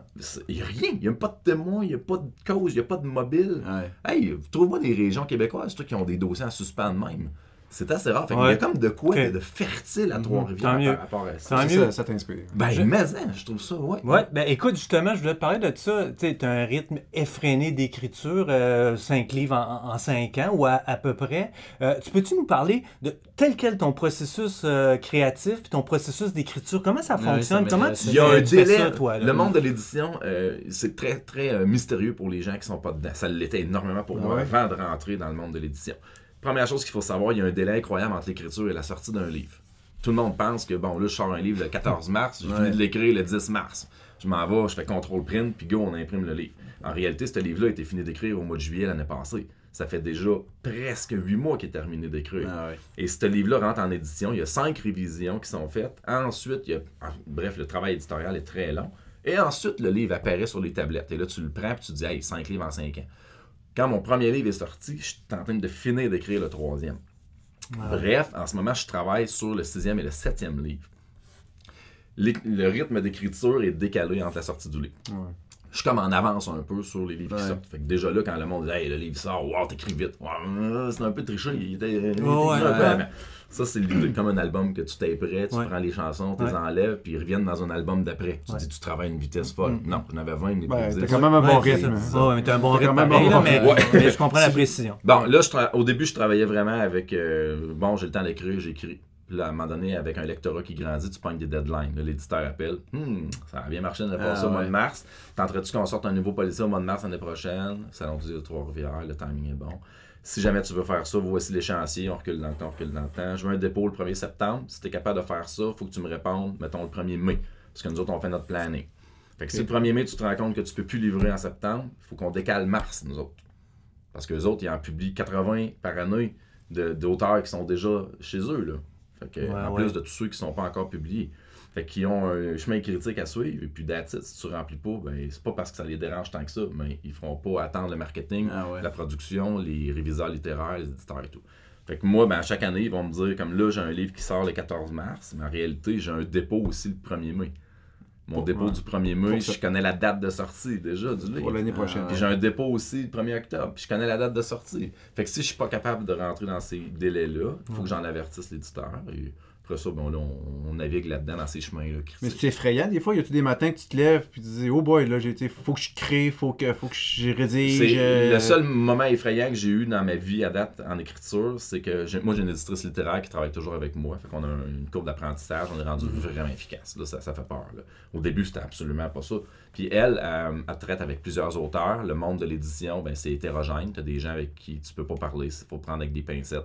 Ah tu ouais. changes un adjectif puis ils virent fou. Il y en a d'autres qui sont très libéraux, un peu comme moi, qui font confiance. C'est l'essence même de la scène que tu veux conserver, mais l'expertise des autres est bienvenue, spécialement si moi je connais pas ça. Ouais. Bon, ben, Isabelle Lompré, mon éditrice, quand elle a révisé euh, l'affaire Mélodie Cormier, ça s'est vraiment bien fait. On a appris à travailler ensemble. Puis à un moment donné, j'ai dit là, Isabelle, là, dit, tu, vas, tu vas arrêter de me parler avec des gants blancs. là. Tu vas lâcher toutes ces espèces de présentations-là de je veux pas te blesser. Ouais. Je vais te dire Ouais. fuck off. Là. Tu vas Mm, me dire ce que tu penses. Moi, je suis capable d'être efficace. Puis je, je te dis, moi, te répondre si ça me plaît pas. OK? Fait qu'on a commencé déjà à monter ça un petit peu. Fait que l'efficience de ça est devenue vraiment importante. Très Mhm. importante Mhm. même, parce qu'on gagne du temps. Puis à un moment donné, est arrivé avec un livre, puis là, j'ai envoyé, j'ai soumis mon projet, puis là, elle me répond, puis là, on a notre chemin critique, oublie pas, là. Mhm. Je sais, moi, combien de temps ça va prendre pour réviser. Ah ouais. Elle dit, elle dit non, elle dit ça, ça marche pas. Je dis, ça marche pas, ça veut dire quoi? Elle dit, je suis pas sûr que je vais le prendre. Je dis, ben voyons donc, je suis pas sûr que je vais le prendre, ça veut dire quoi, ça? Je dis, moi, hein, attends un peu, là. Oh, oh, oh, on va jaser. Elle dit, je pense pas que tu peux faire ce que j'ai à te demander. Chou, dis-moi, on va jaser. Être la meilleure façon d'avoir ton, attention. ouais, ça, je veux ça. Ou ton Elle intérêt. dit, là, je vois le temps qui passe, puis tout, puis elle, elle a dans la tête tous les autres auteurs avec qui elle discute ouais. Back ouais, and c'est forth. ça. Là. Fait qu'elle envoie une réponse, un courriel, réponse deux jours après, une semaine après, il revient, peut-être que oui. Elle dit, moi, j'ai besoin que tu me fasses, mettons, euh, telle scène, telle scène, telle scène. Elle dit, quand je rentre dedans, j'ai l'impression que lui est dans tel état, je sais pas d'où ça vient. Faut que tu me l'expliques. Faut que tu beurres ça. J'ai besoin de savoir pourquoi ce gars-là, quand il rentre là, il dit ça. Cette fille-là ça. Elle vient d'arriver, on la connaît pas beaucoup, mais tu lui donnes tout de suite un espèce d'état aussi mental. Pourquoi? Elle a-tu une connexion avec les autres que toi tu connais puis que le lecteur connaît pas? Elle dit, je veux que tu me parles de ça. Ça, c'est plus de la révision, là. C'est de la création. Ouais. Très différent. Quand j'en soumets un projet, moi, c'est de la révision après. La révision, c'est pas compliqué. La création, c'est une autre affaire. Parce que là, l'histoire est déjà imbriquée, tout est fait. Là. Et là, elle me dit, malheureusement, elle dit, j'ai à peu près 17-18 jours. Tout. Moi, je me dis dans ma tête, mais elle m'a donné ça cette semaine. Il n'y a pas de problème. Voyons donc, on Euh, va faire ça cette ouais, semaine. ça, on ouais. parle d'à peu près, je pas, une trentaine d'heures de travail, on va te faire ça. Ah, elle dit, ouais, mais emballe-toi pas trop vite. Là. Je, moi, je pense que je suis capable de faire ça. Fait je me mets à travailler puis à y faire de l'insertion de même dans des textes. Ouais, quand tout est Quand tout est cané, là. ouais. Mhm. C'est là que ton chiffrier Excel, tu dis que tu, tu Hey, traînes un chiffrier Excel. Hey, là, c'est là que ton gars, cartésien vient t'aider. ça était là, là, fallait tout. Lui, c'est ça, lui, c'est pas ça, elle, c'est ça. Lui, il apparaît, là, il dit ça, mais il est pas au courant d'eux, fait qu'il faut pas que. Hey, là, man. Là, tu te rends compte que j'en Ouais. avais tissé des liens là-dedans. Là. Ouais, ouais, Là, c'est je- ça. J'ai imbriqué juste une brique là-dedans, clouc, Ouais. puis c'est exponentiel, là. OK. Ouais. Et tabarouette, ça change tout en amont, ça change tout en aval. Ah non, Ça a là, fonctionné finalement? Ça a fini par ouais, fonctionner, ça a ouais, donné un maudit bon roman Ouais. que j'adore, que Ouais. j'ai trippé de l'écrire et tout. Mais c'est pas l'idéal au niveau de l'efficience. hein, Ben, c'est juste que ça m'a fait peur sur le coup, parce que je me suis dit, hey, j'ai jamais fait ça. Ouais. Ouais. Ah Là, ouais. jamais- Là, j'étais chez nous, je disais à Guylaine, mon épouse, je disais, boy, je dis là, je dis, j'ai pas aimé ma discussion avec l'éditrice. Puis je sais pas si je vais y arriver. Puis là, elle m'a fait comprendre qu'on s'en fout. Ça va juste décaler une date, puis c'est pas grave, tu sais. Finalement, on l'a eu avec les, dans les temps, mais maudit. euh, Mais toi, t'as-tu ajusté, excuse-moi, t'as-tu ajusté ton style d'écriture un peu au fil du temps, juste pour, pour sur des choses qui te dérangent pas, éviter des revisions? Tu sais, si tu sais qu'il aime ça, des mots, des phrases tournées de même, euh, au, fi- euh, au fil du temps, t'en es-tu venu à, leur- à, tourner, à tourner certaines phrases en sachant que c'est comme ça que, c'est que, que l'éditeur le souhaite, ou t'as ben, rien il y a la changé, cohérence des personnages. t'as rien changé ton style d'écriture? La, la cohérence des personnages, la façon qu'ils parlent, les expressions qu'ils utilisent, faut que tu gardes cette cohérence-là. Elle va être révisée anyway. Fait que si tu te mets à utiliser des patois qui se recoupent de personnage en personnage, ben ils vont te dire écoute, ça, ça, Ouais, se peut-tu ça vraiment qu'ils disent tout ça? Puis s'il y en a un qui dit tout le temps tel mot, il dit ouais au lieu de oui, tu l'écris ouais. Ben, tu peux pas écrire oui après. Faut t'écrire ouais. Ouais, ça, je comprends. Bon, ben ça, ces affaires-là, à un moment donné, tu les sais. Fait que quand t'écris, tu les écris. T'apprends ton métier aussi ton au métier, début. c'est une courbe c'est- C'est une d'apprentissage courbe. Ça apprend comme n'importe quoi, mais c'est la- intéressant d'entendre La ça. plus grosse, c'est sur les référents, la narration, le, le style narratif. Ça, moi, j'ai- j'ai beau te conter une histoire quand je parle. Moi, j'utilise mes patois, je, Mm-hmm. je coupe quand ça me tente, je regarde comment tu me répliques, tu me poses des questions. Un livre, c'est. Un livre, il n'y a pas personne qui t'interrompt. Tu parles tout seul à quelqu'un que tu connais pas. Fait que Ouais. le référentiel est méga important. Là. Fait que si je te finis chaque phrase avec dit-il, alors il aurait dit-il, il a rajouté ça. Dit-il, dit-il, tu vas finir par dire, coudon, dit-il, Ah ouais. lui, euh, c'est qui lui? Là, tu te rends compte que l'éditrice, elle va dire, je vais t'envoyer un fichier. Fait que je l'ai regardé 10 minutes. Tu, m'as dit- tu me dis ce que t'en penses. Elle m'a envoyé un fichier. Il y a 500 locutions différentes. Non, je On disait la même maudite affaire. Ah ouais, non, c'est ça, Ouais. c'est important, c'est plus des synonymes, là. C'est rendu juste de la narration. Et t'arrives-tu d'avoir. euh, tu sais, c'est ça, t'es t'es dans ton livre, là, je comprends. là, c'est- Il y a c'est- Nicolas c'est qui fait normal. des signes de main. Mais là. tu fais-tu un deuxième, tu fais-tu un deuxième livre? Des fois, tu penses à ton prochain livre en même temps. Me pose Ah, c'est très spontané. Moi, ça arrive pas. Comme, mettons, là, j'ai des idées, mettons, pour pouvoir cacher des corps dans la pièce. c'est ça. Non, c'est pas vrai. Il y a plein de mais oui, ça, mais c'est très spontané. Ça, ça peut venir de n'importe quelle discussion avec n'importe qui. Toi, tu as une histoire dans ton Mm. passé, la famille, ou les disparitions, mettons, comme le Philippe Lajoie, là, le gars qui est Ouais. Je sais pas si vous savez de qui je parle. Lui, qu'il y a une ferme à Yamachiche, puis qu'il il est allé Ah Écoute, au poulailler, Mm. ils ont retrouvé son pick-up au matin, les Mm. clés dans, le- dans le char, la porte ouverte, il a tombé 30 cm de neige dans la nuit, il n'y a plus de traces nulle part, puis il est à 30 mètres de sa maison. Il y a du monde dans sa maison, là. Mhm. Ils l'ont jamais retrouvé. Ouais. Ils l'ont jamais Ouais. retrouvé. C'est des champs partout, là. Ouais. 4 km au sud, euh, t'as le fleuve, l'autre bord, c'est du bois. L'as-tu l'autoroute. utilisé à date cette idée-là? Je l'ai tout, je l'ai tout euh? écrit. Mais je me suis donné une cause puis un mobile. Ok, ouais. Fait que là, non. dans ça, mais là, c'est dangereux de faire ça parce que là, écoute, c'est... moi, j'ai accusé quelqu'un là-dedans. j'ai carrément Ouais, vu mais c'est un roman. Ben, c'est un roman, mais c'est basé à 100 000 à l'heure sur une histoire réelle. J'ai tout été voir le rapport public, qui, en fait, les données qu'on possède à date là-dessus. Puis je me suis dit, no way que ce gars-là, on le trouvera pas. Là. Ouais, ouais. C'est impossible. Là. Fait que j'ai comme romancé ça. Mais cette histoire-là m'est venue overnight. Ouais. là. J'étais en train d'écouter la télé. Je disais, ah non, faut que j'écrive là-dessus. Moi, je me suis dit, ok, c'est lui qui a fait ça, puis ça s'est passé de même. Mm. Puis dans ma tête à moi, je me suis dit, le corps, là, le jeune, il est encore là. Mm. C'est simple Ouais. de même. Mm. Puis la seule place qui pouvait l'enterrer à cette place-là, c'est dans le futur poulailler. Il est là, va le chercher, il est là. Amène des chiens de cadavres, puis go. Ah ouais. Là, je suis parti avec ça dans ma tête, puis je me suis. Ok. Bref, ça part de même. Dans ta routine d'écriture, je sais qu'un gars comme Stephen King, il va se forcer à écrire 2000 mots par jour. Ouais, tu sais, six puis pages par jour, Sa journée, elle, commence ouais. pas tant qu'il fait pas ça. Toi, tu y vas-tu plus inductivement le soir? j'ai pas de rigueur de même. ouais. Pas de rigueur de même, mais je sais que lui, c'est très euh, rigoureux, même les jours d'anniversaire. J'ai le déjà temps, ouais. écouté l'entrevue qui disait comment il écrivait. Je suis pas rigoureux comme ça. Moi, c'est soit je suis en période d'écriture ou soit j'écris pas pendant tout. Ok. C'est un ou c'est l'autre. Si j'écris pas, je passe une semaine sans écrire. Puis là, ça bouillonne, ça bouillonne, ça bouillonne. Puis quand je Ouais. repars, il faut que ça. Je déteste m'asseoir et pas savoir quoi écrire. Quand j'assois puis j'écris, ça déboule. Mhm. Puis ça dure le temps que ça dure. Ça peut être un 9 à, Ouais. 9 à minuit. Après, tu fais, après, tu fais d'autres choses. Si l'inspiration n'est pas là. Puis je manque rien, hey, je manque rien à faire. J'ai plein de choses ça. à faire. On J'ai va en plein parler. de jobs différents. Fait que il faut que ça soit efficace. Ouais. Quand je m'assois, pas que je suis en train de procrastiner. Si je m'assois, j'ai de quoi à dire. J'ai une scène, j'ai de quoi. Ah ouais, il m'a écrit ça. Là, ça va être efficace. Les mots vont pendre. Que je parte 5-6 histoires en même temps ne me dérange pas. Mhm. Je les écrirai pas dans la même Ouais, journée. je comprends. Mais ils vont être ouvertes quelque part. Tu sais, puis amener me revenir. Il m'a dit, oh, celle-là, ça fait un bout de temps. Ah, je vais prendre un chapitre. Puis... Là, c'est lancé. tu sais, La carrière est lancée. Ouais, les ça. livres sont dans le pipeline. J'ai ce loisir-là de Mhm. faire ça. Exact.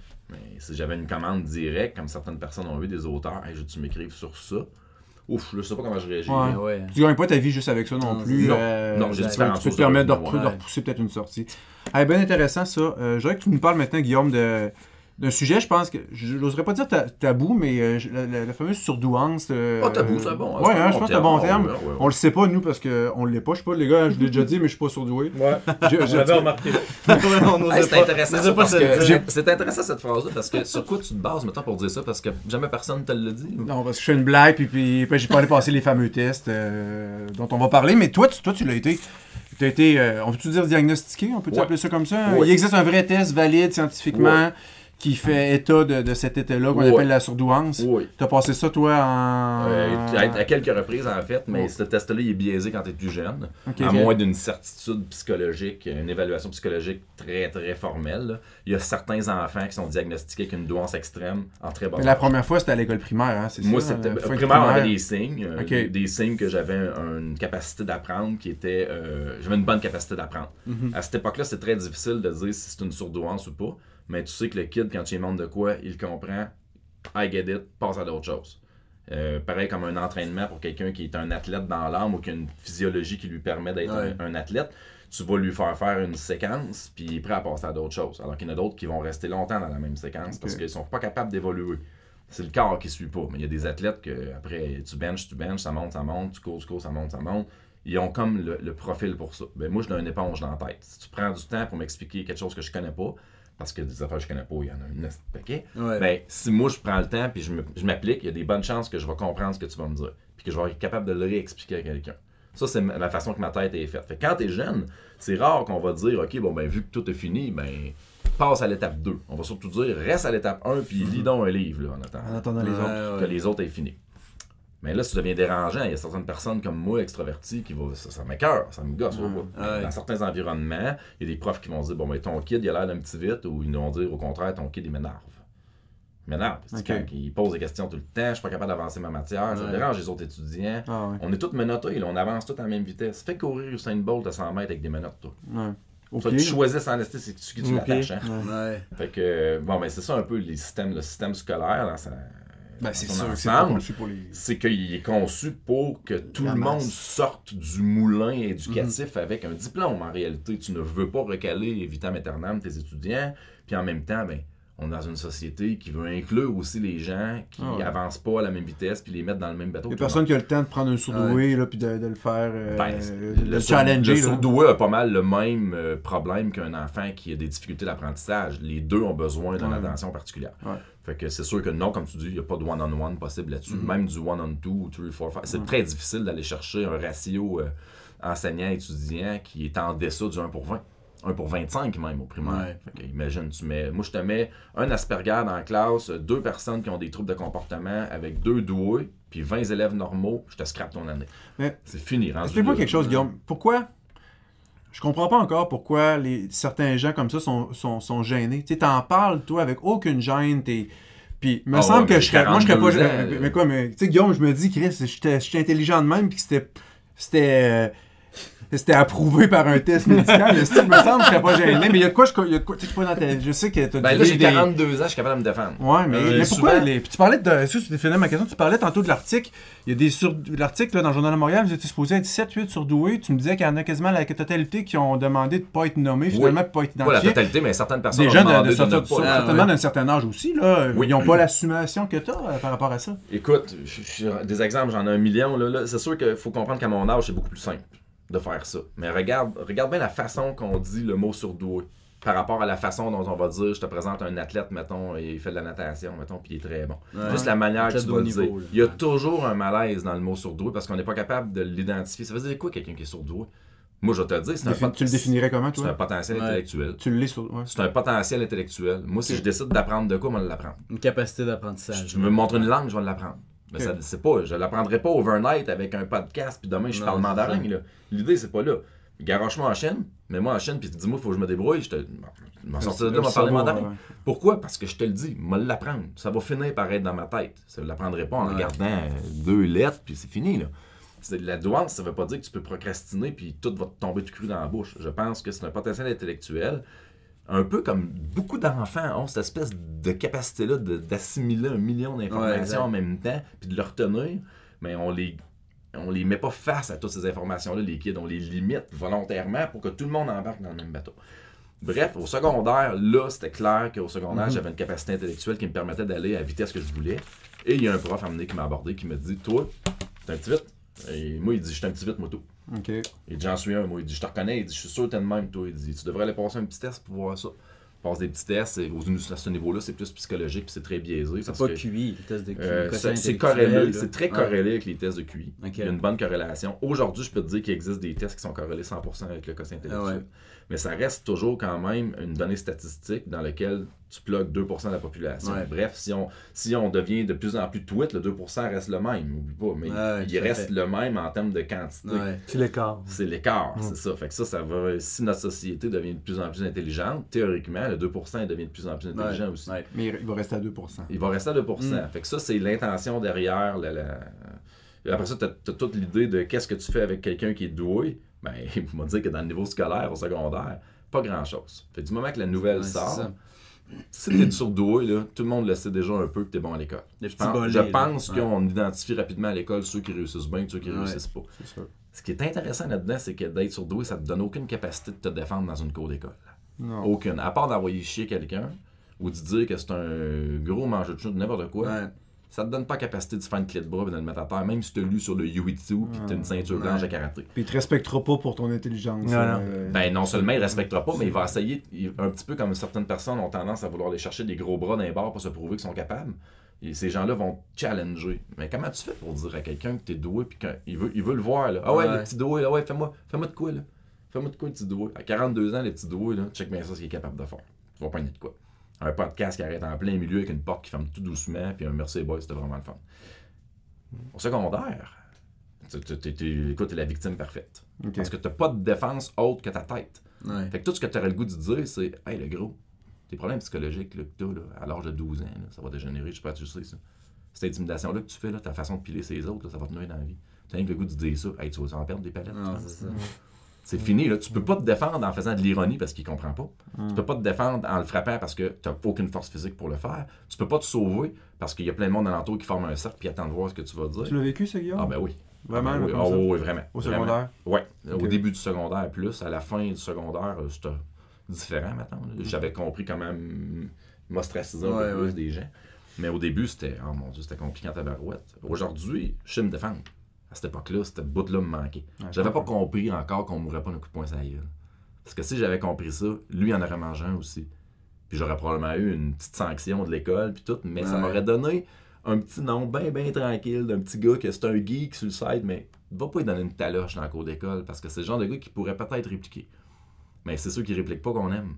Ben, Ouais. moi, je répliquais pas parce que je savais que Ouais. j'avais pas de discours à avoir. Fait que qu'est-ce que tu fais dans ce temps-là? Ben, t'acceptes un peu ce qui se passe, tu finis par te mettre dans ton coin. Puis t'iras pas dire au premier euh, commun des mortels que tu croises Salut, moi je suis surdoué. Ben non, c'est comme ta gueule, puis Ouais. tu vas juste minimiser toujours ça. Tu vas toujours minimiser ça. Tu vas toujours avoir le réflexe de dire Oh, ouais, oh, oh, oh, hey, c'est pas tant que ça. Puis, hey, Change de sujet, là. Exactement. Fait que oui, c'est tabou parce que c'est pas valorisé dans la société. En Europe, la douance est valorisée. On a identifié ces gens-là comme étant des gens qui allaient faire avancer la Ben, société. effectivement. comme étant des futurs experts en quelque chose. Des gens qui allaient pouvoir avoir un- une abstraction. Une, euh, des gens qui sont capables d'avoir euh, du discernement dans des situations où le commun des mortels, puis quand je dis commun des mortels, je parle pas de la populace, là. je parle que la Ouais. plupart des gens n'ont pas. Tu sais, la capacité de pouvoir Exact. euh, traiter d'un sujet politique très délicat ou, ou psychologique délicat ou religieux délicat en disant Moi, je suis à l'extérieur de ça. Je regarde une grosse boule, puis je regarde ce qui se passe dedans, puis j'interprète. Puis je me sens pas interpellé par ça, mais je vois des liens. Mais Ouais. ça, c'est puissant en tabarouette, ça, ces affaires-là. là. C'est très puissant. Imaginez juste une chose. Si Elon Musk Ouais. avait envoyé la voiture dans l'espace Mhm. avec un crucifix accroché sur le miroir. Imaginez comment il vient de scraper son projet. Ouais, ouais. Voyez-vous? À quel point c'est puissant d'avoir envoyé cet auto-là dans l'espace, de dire, moi, je suis un gars qui prend un petit jouet, là, qui est pour certaines personnes deux années ou trois années de salaire, puis là, je te parle même pas du tiers-monde, puis je le chauffe dans l'espace. S'il met juste un crucifix dessus, il vient d'associer son geste à une pensée religieuse. Ben moi, je débarque, puis je te dis, Hélène, fais pas ça. Fais pas ça, parce que tu viens de dire au monde que tu tu propages quelque chose.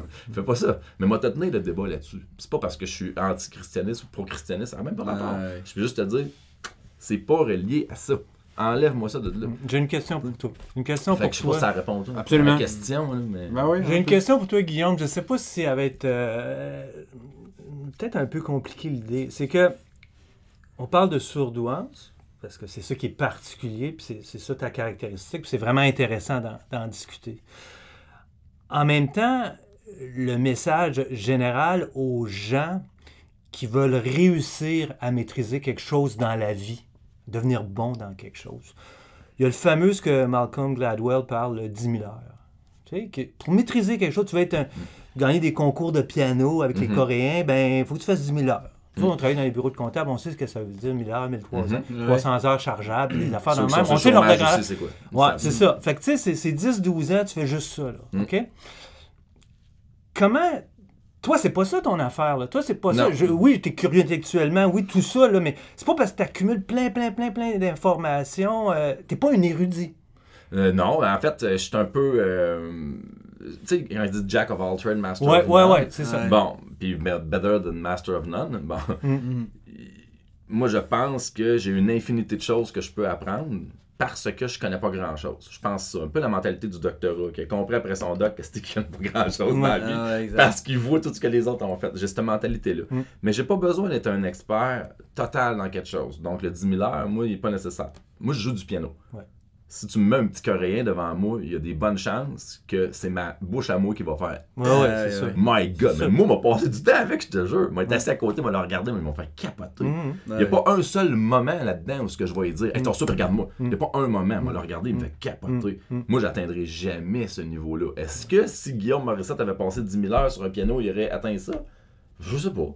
Mhm. Peut-être. Ben, Peut-être. sûrement, sûrement. Peut-être. Peut-être Mais- comme mais- toi, peut-être comme. Peut-être que ce petit. Coréen-là. Mais y a-tu des petits Mozart, des fois, qui existent, qui à 4 ans composent des symphonies? Mais- Ben mais- oui. oui, oui, c'est ça, exact. Ben oui, a des- mais le point aussi que je veux faire avec ça, c'est un peu comme, euh, tu sais, de mettre en opposition un peu les deux, dans le sens que quand les gens, je sais pas, j'ai entendu ma fille, les, les jeunes, euh, quand ils sont jeunes, ils se disent, ah, moi, je suis pas, je suis pas doué comme, tu sais, il y a y en a qui ils étudient pas puis ont des bonnes notes. Ouais. Puis moi, je suis tout le temps, tout le temps à leur expliquer, C'est vrai, mais ça, c'est. Ça je- durera pas. Non, non, non, non. c'est que je dis que c'est 2 C'est pas ça le modèle. Mm. Le modèle, c'est que tu peux être bon dans tout si tu décides de travailler dans. y mettre Ben, les moi, heures. C'est ça le message ça. de base, tu sais. J'y crois à ça. Oh, les gens exact, ont souvent le réflexe, puis tu l'as eu tantôt aussi. Quel âge as-tu, Nicolas? Je sais même pas quel âge. 44 ans. Tu vois, Marc, toi, t'as 54. 54, puis toi, euh, 31. Mathieu? Bon, c'est le fun, on a vraiment trois, trois rangers Ouais. différents. Le réflexe premier qu'on a, que tu as eu tantôt, c'est de dire Moi, je suis pas, pas sur toi, moi, je suis pas sur toi. Tu sais, Le, le monde se dissocie de ça très rapidement pour une raison obscure. Soit parce que, euh, dans ma tête à moi, c'est soit parce qu'ils ont peur de l'être réellement. Un peu comme quelqu'un Ouais. qui disait Moi, je suis pas gay, je suis pas gay, je suis pas gay, je suis pas gay. L'autre, Du peur de l'être C'est quoi qui se passe tu C'est pas, pas dangereux, là, Christ, tu Ouais. pas. Là. Les gens soit ont peur de l'être, ou soit ils savent. Ils savent qu'ils sont. Mais ils ont la beauté de pas être diagnostiqués. Ah. Fait qu'ils peuvent rester dans l'ombre. Les- On va sacrer les tabernacs. Ils peuvent rester en arrière, puis jamais sortir. Mais ils savent qu'ils ont cette capacité intellectuelle-là. Ils ont peut-être peur de l'échouer, le maudit test, mais c'est du quoi? Il y en a en maudit du monde qui ont la capacité intellectuelle. Dans des corridors d'université, en a en sacré Ah ouais, du ouais. monde de même. Ça veut-tu dire que ce sont des érudits qui ont passé 10 000 heures sur la même chose puis qui ont l'air tellement forts dans un domaine que tu peux dire ce sont des surdoués? Eh, moi, je te dis que n'importe qui qui est capable d'apprendre une expertise totale, il est probablement capable d'apprendre d'autres expertises. Ouais. Le reste, c'est une question d'intérêt. Mais n'importe qui qui devient une référence dans un domaine, tout le reste, c'est du gravy alentour. Ta capacité de parler, de te présenter, ta capacité d'être ponctuel, Ouais. tous des attributs. Mais je suis d'accord, mais c'est le nombre Oh! d'heures que tu vas y consacrer. Toi, tu vas mettre moins d'heures pour, pour maîtriser par rapport Que à quelqu'un que la moyenne. C'est ça la grosse Ben, différence dans ma quoi? tête à je moi. Là. pense que oui. Ben oui, je Je pense que c'est ça, c'est que ça oui, la Je pense que l'endroit où ce que je vais me démarquer, c'est peut-être sur le temps que ça va me prendre. ben, d'ailleurs, on le voit tout ce que tu fais. ça implique ça que, ça- je ça me donne le temps. Il faut que je donne le temps. Ah. Moi, je m'en vais dans le sud, là, on s'en va à Cuba, là, on s'en va en République dominicaine. Moi, je le sais que pendant toute la semaine, je vais apprendre 25 mots d'espagnol. Je le sais dans ma tête. Mon ex-conjointe était incapable de supporter ça. Mais incapable quand je te dis, si moi je te parlais un petit mot espagnol, bon, encore. Qu'est-ce que c'est ça, parler espagnol? C'est quoi l'affaire de vouloir parler espagnol? Puis là, ça l'énervait au plus haut point. Parce que dans sa tête à elle, je parle pas espagnol. Pourquoi je ferais croire à quelqu'un que je parle espagnol? Comment je fais pour expliquer à cette fille-là, moi? Je parle pas espagnol, je veux l'apprendre. Comment on va faire pour l'apprendre, si je suis pas capable de dire à quelqu'un Ah un mot mauvais, puis avec la personne, elle me regarde, puis elle dit on dit pas manana, on dit maniana. Ah, ok. Ah, là, moi, Dans cette relation-là, c'était pas clair. C'était pas ben, à clairement cause dit. que euh, Non, non, c'est parce que je l'énervais complètement. Mais là, ça m'amène, tu sais, quand on parlait de la difficulté de s'assumer, les gens font ça sous l'anonymat un peu dans l'article Ouais. par rapport à Il y la en a, surdouance, oui, il y en a quelques-uns. ouais. Est-ce que c'est pas, moi, ce que j'imagine, si jamais j'étais surdoué, ok? Tu l'es pas mal. je Tu l'ai pas mal. La si j'étais, si j'étais, si Il aurait fallu j'étais, que ça soit filmé, gang, que vous écoutez un podcast, ça prend vidéo. si je l'étais, OK, c'est sûr que ce sur quoi la lisière sur laquelle j'aurais de la difficulté, c'est de dire est-ce que quand on s'assume, ça peut être pris pour. Euh, De la vantardise? euh, ben oui, ben, c'est ça, exactement, de la vantardise. Ben, ça- moi, je vais te Euh, répondre. C'est la même affaire que si tu ouais. demandes à une classe de primaire complète, le gars, on s'en va dehors, on s'en va sur la piste en arrière à l'université. Avec Go, ce qu'on va faire un matin, on va apprendre à courir. Fait qu'on va faire un test, c'est tout déjà couru, fait qu'on va le faire, mettre tout de suite, go, on part. Puis là, tout le monde court. Évidemment, on est d'accord que ça va être assez hétérogène comme Ben ouais. résultat. Il y en a qui vont finir dernier, il y en a qui vont finir premier. J'imagine, à moins que tu aies un taille à tout le monde en même temps. Là, statistiquement, ce serait assez difficile à croire. Mm. Qu'est-ce là, tu t'en vas voir celui qui a gagné, ben, qui a fini premier, puis tu t'en vas dire ça. Méchant menteur. Si tu fais là, toi, finis premier de même, mais tu m'as demandé de courir. Ah ouais, mais je t'ai demandé de courir. Non, mais de, de- de c'est quoi l'idée? Non, puis tu sais, moi j'ai- j'aime ça, là, tu sais, je suis pas après de Non, dire non, que- mais tu mais c'est la ligne d'être de la prétention, Ah, mais tu sais. ça, c'est ta personnalité. Ouais, non, c'est ça. Là, tu prends le gars qui a Exact. fini le premier, puis il y a quelqu'un qui va le voir, le prof d'études Ouais. va aller le voir. Hey, on a une petite équipe d'athlétisme ici. C'est quelque chose qui t'intéresse? Hey, ce serait le fun. Tu as un potentiel, tu cours Ouais. bien. C'est un- avec un prof, on développe ça un peu plus. Tu serais le genre de gars qui t'aimerait-tu ça courir? Hey, je trouverais ça le fun. Ben, on embarque, on a une petite équipe, viens faire les tests, puis euh, go. Et où avantardise là-dedans? Non, non, non, C'est ta je suis réalité. tout à fait d'accord. C'est si tu vas voir le kit, Oui, oui. puis tu lui dis, euh, ouais, t'as- Tu le fais pas, hein. Ouais, tu finis premier. Ben, c'est sûr, je finis toujours premier. Ah ouais, comment ça? Ben, il n'y a jamais personne qui me C'est bat à course. je suis etc. surdoué. Ouais, Ça, c'est plus des pattes, là. C'est de l'attitude, là. Ça, c'est de Ouais, l'éducation. c'est la personnalité, C'est de la ouais. personnalité. Ouais, Fait que t'as des sourdoués, j'imagine, qui sont, euh, qui braguent avec ça, pis tout. Bon, tu vois Comme tu as des soudoyés qui. Je vous dire une des- chose, moi, un, des surdoués qui. un sourdoué, là, qui, qui, qui brague tout le temps, là, il va pogner son homme dans tous les domaines. Ouais. ouais. Dans tous les domaines, là. Moi, je faisais des Rubik's Cube, là, puis je me, je me développais à le faire de plus en plus vite, le Speed Cuber, puis je me trouvais bon, mon gars, à un moment donné. Google, ça t'apprend les militants en esti, ça. Ouais. Quand tu Ah googles ouais. ça après, Tu t'en vas voir ça, que les gars font ça en 28 secondes, les yeux bandés. De Puis toute façon, il y a une tonne de formes d'intelligence. On pourrait en Ouais, parler ouais, longtemps. ben, Euh, exact. L'intelligence C'est émotionnelle, ça. le savoir-être, le Fait que savoir ça, entrer en euh, relation. le reste, mais on, sois, on est euh, des êtres humains complexes. Hein. Oui. Puis Tout le on monde a son combat. puis- Ton intellectuel, c'est une facette de, de- de toi, mais c'est pas tout toi non plus. C'est pas juste ça, toi. Moi, mon coming out, c'est de faire tout ce que j'aime dans la vie. Ok. Puis de Ouais. pas me limiter à rien. Ouais. That's it. C'est ça que je fais. Puis c'est dessus, euh, la surdouance, tout le temps on the spot? Mhm. Hey, euh, divise-moi, tout le monde la racine carrée de 13 225. Hey, on peut gosser longtemps en faisant ça parce que tu vas finir par pogner de quoi que je sais crissement pas. Hein? Puis tu vas finir par me dire, ah, ah, mais moi je le savais. ah oui, mais c'est quoi le concours? Ah, exact. C'est quoi le concours? C'est de trouver tout quelque chose que tu connais puis que moi je connais pas. On va pas trop loin. Là. Il y en a un milliard d'affaires de même. là. Je dis, le, le contexte fait qu'on a souvent une compétition par rapport à ça. Moi, te dire que je fais des jeux moi, de questions-réponses puis des affaires puis je mange des méchantes volées, Ouais. mon gars, des fois, avec ma femme. Là. Je la regarde puis je fais comme. Tabarnak, c'est une humilité, mon gars. en politique, là, t'as squeeze pas bien, bien, là. En connaît long puis large. Là. Fait que tu te dis, waouh, mais tout le monde a ce réflexe-là de prendre ça en compétition, mais moi, j'ai le réflexe de m'intéresser à ce que la personne connaît. Puis je veux pas que la personne. Je prends pas ça personnel. Non, Ouais. je comprends. Je joue de la musique avec quelqu'un qui est 100 fois meilleur que moi, je trippe. Tu me verras jamais aller dans un coin et dire Excuse-moi, je suis vraiment pas bon, euh, je veux pas jouer avec toi. Euh, Non, non, non. M'intéresser à la personne parce que je veux voir ce qu'il fait. Ça- C'est toujours ça le fun. D'ailleurs, il y a, vous- vous Ouais, dites, mais il y a, Mathieu, mais il y a un je suis regroupement curieux hein, euh, de, gens. euh, Mensa, on- j'en entends parler des fois, puis mettons, euh, mais Marge, c'est pas Marge Simpson, mais il y en a une dans les Simpsons qui fait Lisa. partie, Mm, Lisa ouais, fait partie de Mensa. C'est de même que j'ai entendu parler de Mensa, ça fait. X années, puis je dis, ah, Mensa, c'est intéressant. Mais qu'est-ce que ça t'amène dans le quotidien? Vous parlez de quoi dans les soupers de Mensa? Je veux dire, tous ces gens-là qui ont une curiosité intellectuelle qui... Ben, premièrement, c'est que pas, c'est tout du monde de qui s'assume. Ah ouais. Il y en a des braggers là-dedans, des vanteurs. Il y en a, Sûrement. il y en a Ouais. des qui ont des capacités euh, sociales nulles. ok. Il y a des gens qui sont carrément vraiment intéressants, puis qui sont en train de sortir du cocon, puis qui comprennent pourquoi ils ont fonctionné un peu en marge de la société. Il y en a d'autres qui ont 75-80 ans, puis eux autres, ils rient de même en disant Ah, Ah, c'est vrai. je aller. Puis, Je suis passé par là, moi. aussi. passer par là, puis c'est Ah drôle, puis c'est du- des backgrounds, très hétérogène. là. Hétérogène, C'est tout du monde qui ont eu un diagnostic de surdouance, mais qui proviennent de milieux tellement vastes que des fois tu pognes un autiste là-dedans, là, puis je te jure que tu veux pas être à sa place. Il y a beau avoir un diagnostic de surdouance, là, Non. Non, pas c'est ça, capable d'aligner une phrase après l'autre, ouais. pas capable de vivre, puis de vivre simplement, là, incapable. Ouais. Puis là, tu te dis, man, c'est un cadeau ou c'est un Ouais. cadeau empoisonné? Là? Puis il y en a d'autres qu'au contraire, c'est du monde qui touche à tout. À 55-60 ans, il fait son deuxième doctorat dans un domaine complètement différent. Le coup du 10 000 heures que tu parlais. Mm. puis Ouais. tu travailles fort sur quelque chose. Le Mensa a été créé euh, après la guerre avec l'intention de regrouper des gens qui n'allaient pas faire les mêmes erreurs qu'avant. Ah ouais. De faire passer un message comme quoi on est cave en esti, le monde. Mhm. Qu'il y a du monde qui sont peut-être pas caves dans le tas. Puis de, ça, ça serait-tu le fun de se regrouper la gang de pas caves ensemble, puis de jaser, puis de se dire c'est qui l'épée qui a déclaré la guerre? Puis dans Ouais. quel ra- puis qu'est-ce qui a mené à ça? Puis juste faire la genèse de ça en dessous. Qu'est-ce qui s'est passé? Ouais. C'est qui le cave qui a accepté d'élire au pouvoir un gars qui allait exterminer une autre race? Y a-tu quelqu'un qui l'a vu venir et a fermé sa gueule? Ouais. Cette personne-là, elle avait-tu du pouvoir? On peut-tu la le mettre un peu plus haut? Comment qu'on peut juste échanger en, en donnant pas trop d'importance aux choses qui devraient pas en avoir, et en donnant de l'importance à ce qui devrait en avoir? Mhm. Puis tu vas me dire, c'est-tu se mettre au-dessus du monde? Non, c'est se mettre à l'écart du monde. Ah ouais, au C'est profit se du mettre à, à monde. l'écart, de- Ouais. de- puis de regarder comment ça se non, passe, puis de faire un diagnostic après déficience ou d'inefficience. Tout simplement pour dire, bon, ben ça, évidemment, là, selon moi, là, ça fonctionne pas. Puis de dire, Trump, il aurait pas dû être élu. Quelqu'un d'autre va dire, non, il aurait dû être élu. Là, mais comment ça? Ben, parce que Trump, là, tu parles de politique, mais tu n'es pas dans la politique. Non, non, je comprends très Non, bien. Tu dis, ce gars-là, C'est un- euh, c'est à cause de lui que les deux Corées vont se réunifier. Ah, du coup, tu parles de ce malade, donc. Mais ce gars-là, il est tellement nerveux que les gens qui n'ont jamais eu peur des States réellement en ont peur.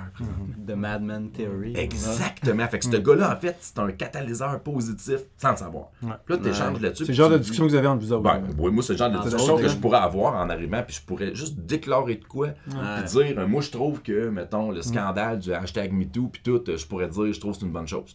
Puis l'autre personne va dire, ben, moi, je trouve que c'est pas une bonne chose, pas en tout. T'as raison. Mais c'est de l'argumentaire. C'est Mais- pas supposé. T'es pas supposé dans la vie faire avancer quelque chose en étant juste émotif et pas être capable d'argumenter. Ouais, Donne-moi un argumentaire. Qu'est-ce que tu dis? Ça va ouvrir la porte aux fausses dénonciations. Oui, mais il existait déjà les fausses dénonciations. Là, c'est juste qu'on donne une tribune. Mais il existait déjà, il y en a probablement déjà même dans les coulisses judiciaires, qui Ouais. sont des fausses dénonciations. On a un système pour ça. Ouais. Ouais, mais là, j'ai peur, mettons, que le système soit inefficient. T'as raison, c'est vrai, la justice populaire. Là, on revient au, on revient au Moyen-Âge avec les sorcières. ouais, exact. Chris, exact. on recule!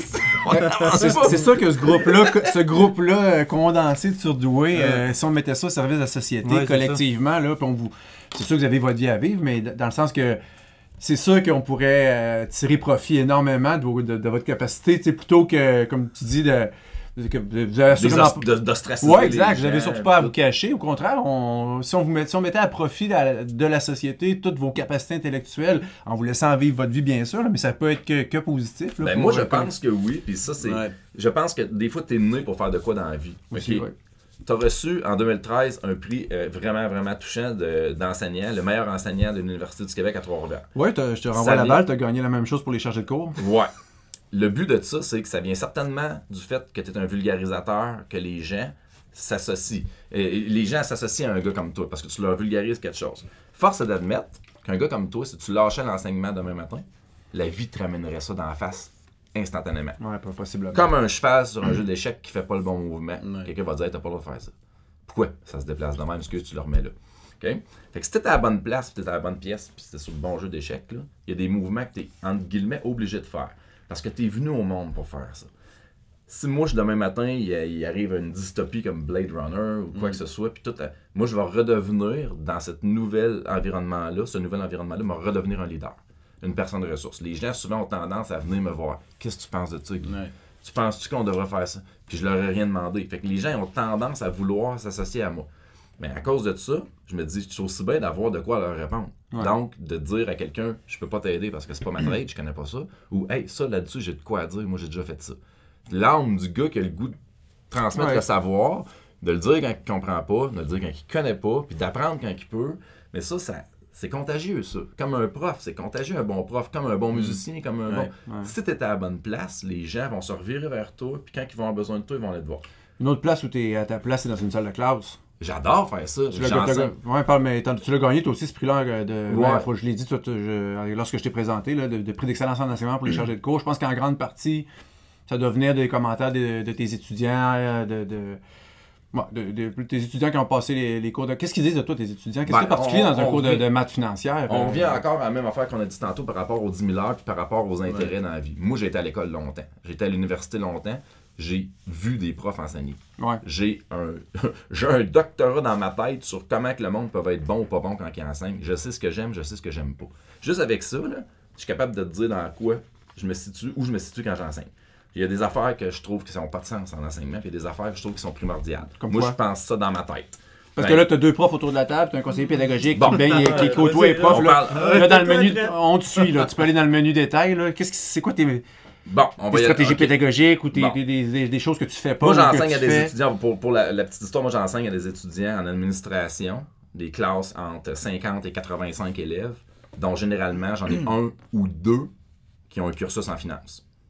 Les autres, c'est des. Cursus en entrepreneuriat, en marketing, Ouais. en GRH, euh, en gestion des opérations. Bref, j'enseigne à des gens qui, pour la plupart, ne travailleront pas en finance. Puis t'enseignes des maths financières. J'enseigne des maths financières. Les maths financières, c'est évidemment des formules de maths, de l'algèbre, des stats de base, on s'entend de base, appliquées à des choses que la- on espère que ces étudiants-là vont côtoyer dans leur vie, Ouais. dans leur milieu soit professionnel ou personnel. C'est-à-dire des REER, c'est-à-dire des prêts auto, des hypothèques, euh, des investissements en termes de business, de comprendre un peu la mécanique des états financiers, euh, comprendre un peu c'est quoi euh, le financement, comprendre la dynamique des mouvements de capitaux qui existent pour pouvoir se, juste s'en servir. Tu patauges dans un système capitaliste, la moindre des choses, c'est que tu connaisses un peu les rouages de tout ça. Mais ça passe par une certaine forme de maths avec des outils.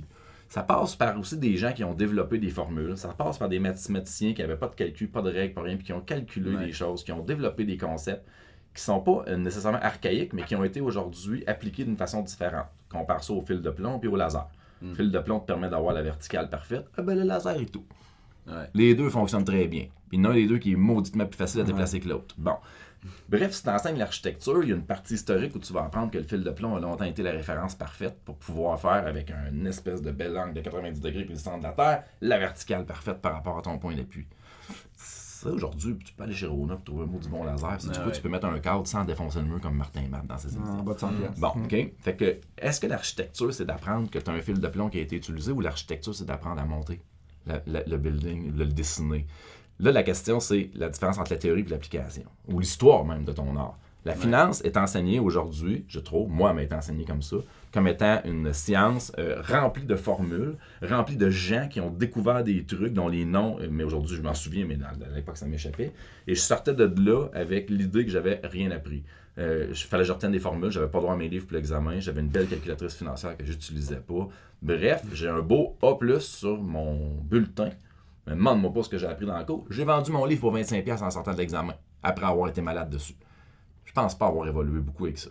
Moi, je rembarque dans ma classe, puis je le dis aujourd'hui, voici une formule, prenez le temps de la regarder comme du monde, assimilez-la comme faut, c'est la dernière fois de votre vie, vous la voyez. La dernière. C'est votre théorème de Pythagore de, de troisième année puis de quatrième année. Hein? Voici le nombre de jours consécutifs que j'ai passé dans ma vie sans être pris dans des sables mouvants, alors 13 284, et sans avoir utilisé le théorème de Pythagore, 13 284. Mais ce sont deux choses que je sais qui existent. On me les a apprises. Mais on m'a pas montré que je pouvais utiliser une calculatrice financière pour challenger le petit gars à la banque qui me propose des hypothèques. On ne l'a pas montré ça. Parce que lui, il a un ordinateur qui travaille pour lui en avant. On va vous faire travailler un scénario, monsieur, des paiements sur 5 ans, puis après ça, on va monter le taux, puis on 5 dans un, puis toi, tu l'écoutes, puis tu regardes la feuille, puis Tu le challenges pas, tu le challenges pas parce que tu n'as aucune base pour le challenger. Dis-moi, on va vous montrer des affaires aujourd'hui, on va faire ça. Premièrement, une calculatrice financière, euh, ben, garbage in, garbage out. hein. Tu rentres de quoi, de n'importe quoi, elle, elle, elle réfléchit pas. C'est très logique. Fait que, elle va te montrer que tu peux rentrer n'importe quoi dedans, elle va te donner n'importe quoi. Voici la formule qu'elle utilise, voici les paramètres qu'il y a dedans, tu les retrouves sur ta calculatrice. Voici euh, les approximations qu'elle fait, les interpolations qu'elle fait. Euh, Elle fait ça à une vitesse vraiment grand V. Voici Ouais. le LN que toi tu fais à mitaine, qu'elle a fait dans la calculatrice. Bref, ça répond à ces questions-là. À partir d'aujourd'hui, tu as toujours le droit de l'utiliser. Tout le temps. OK? Fait que là, on va te montrer comment elle marche maintenant. Voici à quelles questions tu peux répondre, voici ce que tu peux faire avec ça. Puis là, il voit ça comme un outil. Un peu comme un marteau ou Ouais. quoi tu peux, est dans ton coffre à crayon. Puis déjà là, cette base-là est très loin de apprendre les formules par cœur, arriver à l'examen avec des formules par cœur. C'est qui qui se souvient d'une formule par cœur à part un prof qui l'enseigne à tous les jours? Non, personne. Oui, Personne. il n'y a personne qui fait ça. L'étudiant, il est tellement stressé quand il arrive à l'examen, il capote, il ne sait Ouais. pas comment il va faire. C'est un test de mémoire. Comment? Moi, j'arrive à l'examen, premièrement, tu relaxes, tu amènes ton iPhone, tu plugues ça, tu mets ta bonne musique que tu as le goût d'écouter, tu relaxes. Triche pas. Parce que tu n'as pas le droit de tricher. C'est pas parce que je te l'interdis. Parce qu'il non. faut pas que tu triches. Parce que, un, ça sert absolument à L'humain rien. ne doit pas tricher. Puis c'est fou comment ils n'ont pas le réflexe. Hein? Non, non. Ils en- tout le temps pareil. Ouais. C'est que ça reste l'exception. Puis là, je leur dis, moi, si c'était juste de moi, tu viendrais écouter mon cours parce qu'il est mauditement le fun. Pas parce que tu as un examen à faire. On peut pas Ouais. donner un diplôme à une classe. Fait que quand j'enseigne, je leur fais comprendre que je fais pas de power trip quand j'enseigne. Moi, je sais compter, je vais te montrer à compter. C'est que je sais compter, c'est fou. Tu vas voir, vais te le montrer, man, tu vas compter aussi bien que moi. Mais je te ferai pas de power trip si tu t'habilles comme tu t'habilles. Si je te donne un cours de pitch, ça sera pas pareil. Tu n'arriveras pas en culotte de jogging 15 minutes en retard avec une calotte à l'envers puis en mettant des Mais ça, y a- je- ça, y en a dans tes puis tout. Ah, j'en ai plein. Ah ouais, il y en a. Mais moi, je me dis, je partirai pas dans l'idée que je vais te donner un power trip aujourd'hui. Ben non, ben non. comprends. mon idée, c'est que je te montre ce que je sais faire, puis je vais te le montrer du mieux que je peux, mais moi l'appliquer. Ok. Je vais te donner un cours Ouais. appliqué. Tu réponds à ma question. J'avais une, que- ben, j'ai une question pour toi là, qu'on aurait pu avoir dans, dans le corridor quand on se voit puis on se côtoie, là, mais là, je vais te la poser dans le cadre du, du podcast. C'est que ton cours ou l'équivalent de ton cours, là, je parle pas à toi là, personnellement, toi qui enseignes à mes étudiants, tu n'enseignes pas nécessairement à mes étudiants. Mais moi, dans non, mon ça doit se cours- recouper des fois. Peut-être un mais, peu. euh, moi, mais ce que je veux dire, le constat comme prof de finances personnelles, ben, comme préalable, bien sûr, il y a les mathématiques financières. Et je constate, c'est pas scientifique, là, j'ai pas fait d'études là-dessus, je constate quand ils arrivent dans mon cours, ils savent pas comment appliquer les mathématiques financières. Je les mets devant une hypothèque, là, je leur dis que la capitalisation est semestrielle, les paiements sont mensuels. Là, là, ils savent pas. Alors, là, je pense que tu expliques un peu peut-être pourquoi, parce qu'ils n'appliquent pas assez. Pourquoi ils arrivent avec Ben, cette carence-là? Ceci Oui, étant dit, vraiment, ils, vraiment. se rattrapent après. Avec mon cours, c'est un très bon cours pour appliquer Je suis les 100% d'accord avec ce que tu dis. Moi, il arrive dans ma classe, puis certains étudiants, là, je fais pas de bashing, qui arrivent de d'autres classes, Mm. qui ont abandonné les cours, puis ils me disent, hey, monsieur, on aime mieux votre approche et tout. Mais moi, je sais tout de suite qu'est-ce qu'ils me disent. Qu'est-ce qu'ils essaient de me dire, c'est on est content, Guillaume, de ne pas avoir besoin de vomir une formule dans un Ouais. examen. Euh, C'est ça qu'ils me disent. Ouais, ouais. C'est leur seul propos, c'est ça. Là, mais ça, c'est l'ensemble du monde. Là. Fait que, tu te dis, on va faire un constat. Dans... Vous avez peur des formules. Puis là, non, non, Guillaume, c'est pas qu'on a peur de la formule, c'est qu'il faut la retenir par cœur. Dis-moi ce qu'elle est, puis dis-moi de l'utiliser, moi le faire. Ah, mon Dieu, ça donne bien dans ma classe, tu as droit à tout à l'examen. Ouais. Tu as droit à tout ce que tu veux. Si, si tu couches, je pourrais même, à un moment donné, dire que tu as droit à Google. Puis de faire le test. Ouais, on, a- on fait le- on ajuste l'examen en conséquence. Ouais. Google, ah ouais, go, t'as droit à tout, man. Puis même, on pourrait faire un examen commun pour voir la dynamique d'une classe, ah ouais. Ça se ferait. Ou bien je, te mets- je te mets solutionnaire au tableau, puis je mets juste 5 erreurs dedans, je te dis pas c'est lesquelles. Fais-toi confiance, mon gars. tu sais, on peut en faire Ah des, des- des Ouais. trucs de même. Mais moi, je peux te dire une chose, ils ont peur des maths, c'est fou.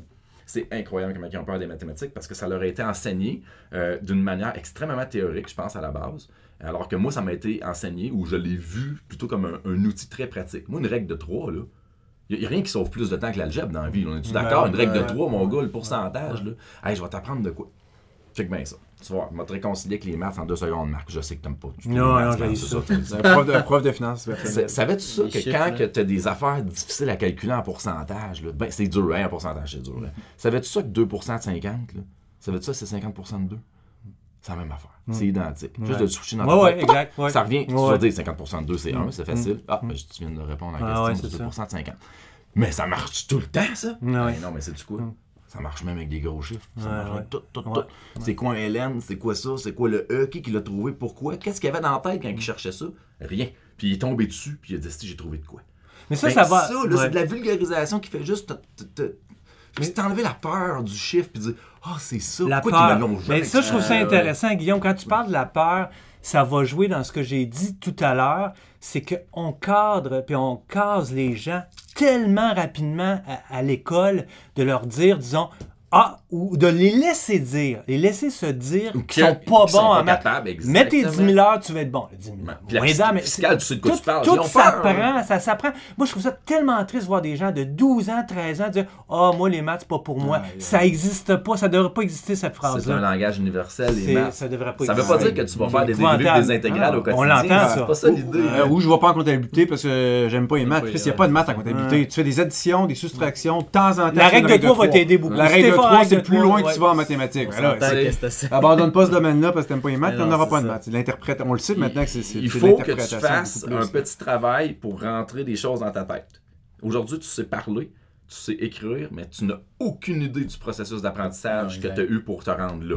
C'est un don incroyable que tu as de t'exprimer de même. C'est fou. Mais en réalité, quand tu es venu au monde, là, bon, tu savais fuck all, là. Tu savais pas écrire, tu savais pas bouger, tu as appris à marcher, tu as appris à courir. Ouais. Ça a l'air normal parce que tu regardes alentour de toi et tout le monde le fait. En réalité, là, t'es parti, t'es sorti. Mon gars, t'as un utérus, t'avais rien de ça comme compétence. Puis On t'es appris. Pourquoi? Parce que c'était obligatoire de le faire. Tu dois te déplacer, tu dois communiquer. T'as pas le choix. Sinon, tu es ostracisé à un très bas âge. Les maths, ça a déjà été quelque chose d'obligatoire dans la vie. Tu devais les utiliser d'une Ouais. façon courante. Les règles de 3, les trucs de même et tout. Je te dirais pas d'aller aussi loin que les dérivés intégrales et non. les cosinus hyperboliques, on s'en fout de ça. Mais les maths de base, au minimum, ça faisait partie du langage. À un moment donné, ce langage-là, on a commencé à le niveler par le bas parce que le 10 000 heures était plus important. On a passé de 10 000 à 5 000, à 100, à 20, à 10. Ramenez là, 12 heures, c'est assez. On va couper la musique, on va couper ça, le sport, on va couper là, on va couper les maths. C'est devenu une expertise. Fiscal n'est plus obligatoire en administration. Ouais. Est-ce le plus grand non-sens de l'histoire? Voyons donc, t'es en administration. Ouais. C'est la la culture générale base. du monde des affaires, fait partie des nationales. Bon, ben, les maths, euh, oui, tu as des cours de maths au primaire, tu en as au secondaire, mais la façon qu'ils sont amenés, c'est pas comme si c'était un outil, c'était comme si c'était une matière à réussir. En réalité, c'est pas une- juste une matière à réussir, c'est un outil Ouais, non. que tu vas avoir toute ta vie. C'est une façon de penser, c'est un développement cognitif faut que ça fasse particulier. partie Là. de ta vie de pouvoir dire c'est quoi 9 x 8, 72. Tu vas dire, mon Dieu, t'es donc bien bon. Hey, non, man, je suis pas bon. Mais quand j'étais jeune, j'avais un putain de petite affaire que quand je pesais dessus, me donnait la réponse. J'ai tellement gossé Euh. dessus qu'à un moment donné, c'est comme un globe terrestre. Si tu laisses traîner alentour d'un enfant, d'un ado, quelqu'un, quelque chose qui va susciter sa curiosité, il va tranquillement apprendre des affaires. Puis ton 10 000 heures, là, il peut se faire de façon concomitante avec plein d'autres affaires. Mais il faut pas que tu le pognes et tu le mettes dans un coin, l'enfant. Il faut que tu le garoches dans le milieu de tout. Fait que les maths, ça fait partie de ça. Fait que si tu es dans mon cours de finance, puis que tu me demandes, euh, ouais, mais moi, j'ai déjà appris la formule parce que l'autre professeur me l'a demandé, moi, je vais te répondre que si tu veux faire une maîtrise en finance, puis devenir un maître en finance, tu vas être obligé de les apprendre, les formules. Tu vas être obligé d'en faire du calcul différentiel intégral. Tu vas être obligé de me dire c'est qui les gars qui ont trouvé ça. Pourquoi la formule de Black-Scholes utilise une capitalisation continue. C'est quoi une putain de capitalisation continue? Parce que tu fais une maîtrise en finance. Si tu fais un bac en administration, je pense que tu as intérêt à savoir autour d'un CA, quand le monde se met à parler du euh, l'amortissement de la dette sur tel projet, puis tout, tu as intérêt à savoir de quoi il parle. Mm. Tu as intérêt à savoir ça vient de où, le remboursement fiscal de telle affaire, parce que telle machinerie, tu peux l'amortir sur un an au lieu de cinq. c'est intéressant pour toi parce que cet argent-là, c'est peut-être toi, avec ton petit projet de marketing sur le bord, qui a eu l'idée du siècle, qui va vouloir avoir du cash pour. Juste de savoir de quoi le monde parle, puis d'être curieux par rapport à ça, au lieu de te dire. le langage. Au lieu de te dire, oh tabarnak, on a une affaire où, tellement pas bon là-dedans. Arrête tellement pas bon là-dedans, je te demande pas de le calculer. Quelque chose que t'aimes pas entendre hein, quand les gens disent ouais, ça, je comprends pas, ça, je suis pas bon là-dedans. C'est, c'est comme se, se- se dédouaniser d'avance. Ouais. Se dédouaner, c'est-à-dire d'avance, Ouais. de dire je, je- je ne pourrais pas le faire. Mais c'est parce que c'est rendu qu'une heure de travail, c'est beaucoup. C'est sûr que si tu te regardes tes résultats en dedans d'une heure de travail, tu feras pas grand-chose dans la vie. C'est normal. C'est sûr. Moi, tout. Je te dirais que c'est la même affaire que toi. Si tu veux que j'apprenne le mandarin en une heure, là, à Ouais, part les gens se ferment vite hall, euh, l'apprentissage. Fait que ça fait juste peur au monde. Fait que je, je sais pas, j'essaie d'enseigner en leur disant First of all, là, t'es dans une place où tu devrais être content d'être d'un. Hey, tu- tu- tu- combien je gagne, moi? Je gagne 170$ piastres de l'heure pour être ici. Check bien ça, regarde ça. Là, je m'assois de même. Une pièce. c'est fou, hein? Une pièce. Moi, je viens de gagner une pièce. Sans faire rien. C'est hot, hein? Fait que t'as intérêt en à trouver ça le fun quand je dis ça. Parce que, moi, dire, en enfant, il me paye cher pour. Puis là, c'est drôle. Puis là, on compte les histoires de comment tu fais pour devenir prof. Il y en a-tu qui veulent Ouais, devenir ouais. prof? Ouais. Toi, ça te tente? Bon, ben, t'en- tenterais-tu de les corriger les examens avec moi? Hop, Ah, ben, peut-être. oui, t'es oui. correcteur. À une, à une condition. C'est quoi? Ben, tu viens dans la classe, c'est toi qui explique l'examen après, puis c'est toi qui réponds aux questions des étudiants. Il apprend, il apprend. Ah ouais, mais moi, idée, ça. moi je suis pas bon pour euh, venir dans les classes. Ça s'apprend. C'est quelque chose qui te tente ou pas? Ben peut-être. Go. Tu t'en viens. Après l'intro, c'est toi qui viens, t'expliques l'examen aux autres. Hey, Chris, classe universitaire. le monde, il, il se trouve euh, des talents. Je pense qu'on tue un peu la curiosité dans l'œuf euh, quand ils sont jeunes. Puis on- je leur explique des trucs qu'ils ont appris quand ils étaient plus jeunes. Puis ils viennent me voir puis ils me disent pourquoi j'ai pas appris ça comme ça? Ouais. Je dis, ben, pourquoi t'as pas appris ça de même? Je dis, t'as appris quoi? Ben, j'ai appris la formule. T'as appris la formule de l'écart-type. Tu sais, tu es en train de me dire que t'es capable de calculer un avec la formule? Je sais même pas si je suis capable. je peux te l'expliquer pendant 20 heures, c'est quoi qui fait l'écart-type, Ouais, puis ouais. d'où ce qui vient, puis à quoi il sert. Mais de te le faire à mitaine, j'ai ben trop peur de me tromper. tu Pourquoi je ferais ça? Ouais. Tu sais, Fait que c'est, je. On comprend que j'essaie de- ça se passe différemment dans ces classes-là, Guillaume. Mais en tout cas, c'est, une méthode pédagogique qui n'est pas appréciée de tous. Euh, je pense qu'elle est appréciée généralement des étudiants. Ouais, C'est qui la Ah ouais. clientèle? C'est les étudiants. C'est ça. Ouais, ben d'ailleurs, le, prix qu'on a reçu, il venait à la base des étudiants. J'ai des Presque exclusivement des frères de travail qui Ah sont pas d'accord vraiment avec la façon que j'enseigne et tout. Écoute, j'y vais de même. J'ess- J'essaye de pas trop niveler par le bas. Des fois, c'est dur. Parce que je me ramasse à enseigner des trucs qui sont pas dans mon plan de cours. Qui devraient pas l'être, Ouais. d'ailleurs. C'est pas quelque chose de... Il manque des choses dans le système d'éducation. Ça, c'est Opinion Ouais. Guillaume Morissette Inc. là. Il Ouais. manque des choses. euh, il manque des cours. Mais tu sais, je pense que tout le monde pourrait refaire le cursus Oui. puis avoir cette Mm. conclusion-là. Ouais. Tout le monde qui est en classe, qui côtoie la jeunesse, on, on s'en rend compte. Ouais, J'essaie de leur donner une vision de ce qu'ils vont voir réellement. Moi, je suis entrepreneur dans l'âme, j'en perds de l'argent, j'en gagne, je fais des erreurs, je me plante à des places. Puis je leur explique mes bons coups et mes mauvais coups, puis je crème, c'est c'est ça la vraie vie. J'espère de vous préparer pour ça, tu sais. Je leur parle de la maîtrise, je leur, je leur parle de c'est quoi avoir un bac en administration. Je trouve ça le fun tantôt d'en parler avec Benoît et tout. Ouais. puis le bac honoris causa, je trouve ça drôle Mhm. de dire ça. Moi, je dis toujours D for diploma. D pour diplôme. C'est Caroline, tout le monde qui veut avoir un plus ici. Ouais, ouf, ouais, là, de deux, trois, ils sont même pas sûrs, tu sais, ils lèvent la main. c'est- Là, t'es là, voyons donc, tu viens ici pourquoi, tu veux quoi? Hey, là, ça me fait capoter, je dis, tu ici pourquoi? Ben, je vais réussir le cours. T'es-tu aussi, c'est pour apprendre de quoi? Ça se peut-tu que j'ai de quoi t'apprendre, mettons, Ouais. de le fun? C'est-tu un... Ouais, mais... Ça t'intéresse-tu ce projet-là? Ouais, ouais, ouais, ouais, ouais, mais qu'est-ce que tu fais ici? C'est quoi, l'administration, c'était ton dernier choix, puis les autres, t'as pas été pris? C'est ça ce que tu dis, des fois, on le sait, puis je veux pas, là, euh, bâcher une génération, au contraire. Ah, non, non. Non, non, non, je sais, c'est pas ça que tu fais, mais le, le seul point que je veux dire, c'est que des fois, pas une majorité, mais des fois, pour, pour de vrai, j'ai l'impression, si j'ai 40 étudiants, qu'il y en a parmi ces étudiants-là, que tous les cours de leur bac, c'est un poids, puis ils n'aiment pas vraiment ça. Ouais, c'est ouais, parce que... je Tu les allumeras quand j'ai cette pression-là, je me. Tu sais, ça. Mais c'est pas la majorité de ça, mais j'en vois, j'en- tu sais, je sens Est-ce que ça ça des fois. tue, ça, toi, un peu? Ben oui, c'est ça. pas trop sûr, là-dessus. Non, Ah, je focus mais pas, mais tu sais, c'est- à ça que tu fais référence, là. Moi, j'aime le capital intellectuel. On aimerait ça les mais sauver, ces gens-là aussi. On Devient faire, c'est le fruit de 20 ans de, de, de, Ah, de, ouais, de procrastination. Ouais, Ouais, c'est ça, ça, peut venir de la famille. Je pense que la curiosité, c'est la meilleure affaire. c'est très drôle. Moi, j'ai une anecdote que je donne tout le temps dans mes cours, puis d'une classe à l'autre, ça avait, la réaction varie. Quand on parle de la différence entre l'année financière aux États-Unis et au Canada, on en vient au fait qu'au Canada, on utilise 365 jours. et 360 aux États-Unis. Une petite différence, mais quand Ouais. tu calcules les équivalences de, de- dans les bons à terme et tout ça, ben, il faut que tu ajustes. Puis après ça, je niaise toujours en disant Et si vous tombez dans une bisextile, vous devez prendre 366. Parce que le Canada s'ajuste pour l'année bisextile. Ce qui vient fucker un peu les calculs. Ben c'est oui. vrai, parce qu'une journée de plus d'intérêt pour toi dans ton compte de la banque, c'est pas grand-chose. Mais c'est bon d'un million qui traîne quelque part, ça donne un bon montant Mm. d'argent. Puis là, je dis D'ailleurs, je dis Vous savez pourquoi la bisextile existe? Puis là, je le regarde la face, tu sais. Là, je le sais que ça n'a pas rapport avec mon cours. Je C'est le pas, dans le plan de cours. C'est pas dans le plan de tour du tout. Je dis, vous savez pourquoi la bisextile existe? Puis là, tu vois les, les têtes, toi même. Puis là, t'en as tout le temps deux, trois qui sont là, puis qui.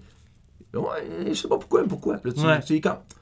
Là, tu vas un petit peu plus loin, un petit peu plus loin. T'amènes Jules, t'amènes Grégoire, puis tu, tu continues un petit peu, puis tu te rends compte qu'il y a du monde qui sont. Ils boivent ta parole. Ouais. Ils te regardent, puis ils Ouais. sont. Hein? Cette curiosité-là, là, ça, vous- ça va peut-être juste vous donner le droit de gagner une game de cranium, ça. Ça prend n'importe quoi. Mais êtes-vous pas curieux de ça, de savoir pourquoi aujourd'hui on enlève une bisextile à chaque centenaire? Ça vous tente de savoir ça? Mm. Ça vous intéresse pas, vous autres, de savoir qu'à tous les cent ans, la bisextile, elle n'existe pas? Qui qui a inventé ça, puis pourquoi? Mais savez-vous ça? Ça influence notre calendrier de finances aujourd'hui. T'es obligé de s'ajuster à ça, tu. Puis c'est à ça, le bug de l'an 2000, il venait de là, puis écoute, puis là, le monde, Ouais. des fois, ils font... Tu te rends compte, on dirait que la, la curiosité n'est pas vue comme étant quelque chose de, de valorisé, tu sais, mais... Mais en même temps, comme prof, il n'y a rien, de- y a rien de plus valorisant qu'aller chercher ça. Ah, moi, j'aime c'est ça. notre rôle. C'est clair que ça te nourrit à t'entendre parler. Là, Ben, c'est le fun. Moi, je trouve ça intéressant Ben, de savoir ça. Je dis, vous googlerez. Ah ouais, Grégoire 13. Ah ouais, allez-y, va- allez voir ça, qu'est-ce qu'il a fait, ce gars-là. Ah, Guillaume, c'est bien intéressant. Je pense qu'on aurait pu, euh, on aurait pu t'entendre encore pendant des, des heures et des heures. Les Ben, moi, j'en ai des questions pour vous autres. si tu veux. Ah, ça va être un prochain épisode. Parce que les auditeurs nous disent des fois que nos Le 12 podcasts sont longs. Ah, j'avais plein Mais de moi, questions pour vous autres. ça me dérange pas que ce soit long. Moi, la fiscalité, pour moi, là, tabarouette, mes étudiants, ils disent que c'est encore plus tabou que la finance. Fait que vous avez réussi à vous démarquer en tabarouette, vous deux. Hein? Ouais, merci Guillaume. Un grand plaisir. Merci d'être venu, a super intéressant. T'as été généreux. Généreux de Ouais, ton temps, plaisir. généreux de ton, âme. Parler à cœur ouvert, je pense que c'était c'était honnête, c'est bien apprécié. Grand plaisir, messieurs. Fait que merci euh, Merci, Mathieu? merci. Ouais, merci. Merci Marc Bachar. Juste dire une affaire très rapide. Ouais. Guillaume, je me souviens quand j'étais au Salon du Livre, tu disais que tu étais comme un missionnaire dans le sens que c'était un, un livre à la fois. Un tu lecteur un à la lecteur fois, à la fois. Ouais. Ben, je peux te dire que T'as t'as gagné un lecteur, nouveau euh, lecteur depuis hier. parce que-. Ah, moi aussi, moi aussi, je vais le lire. Puis on va l'acheter, on le laissera pas chez la On bibliothèque, on va le laisser à la bibliothèque, Euh, on va on peut se laisser sur cette petite phrase comme ça. Alors, euh, un sage a déjà dit Méfiez-vous de l'homme dont la bibliothèque ne contient aucun livre, mais méfiez-vous encore plus de celui dont la bibliothèque ne contient qu'un seul livre. Merci Guillaume Morissette. Grand plaisir. Merci aux Merci. auditeurs. On se revoit au prochain épisode. Au revoir.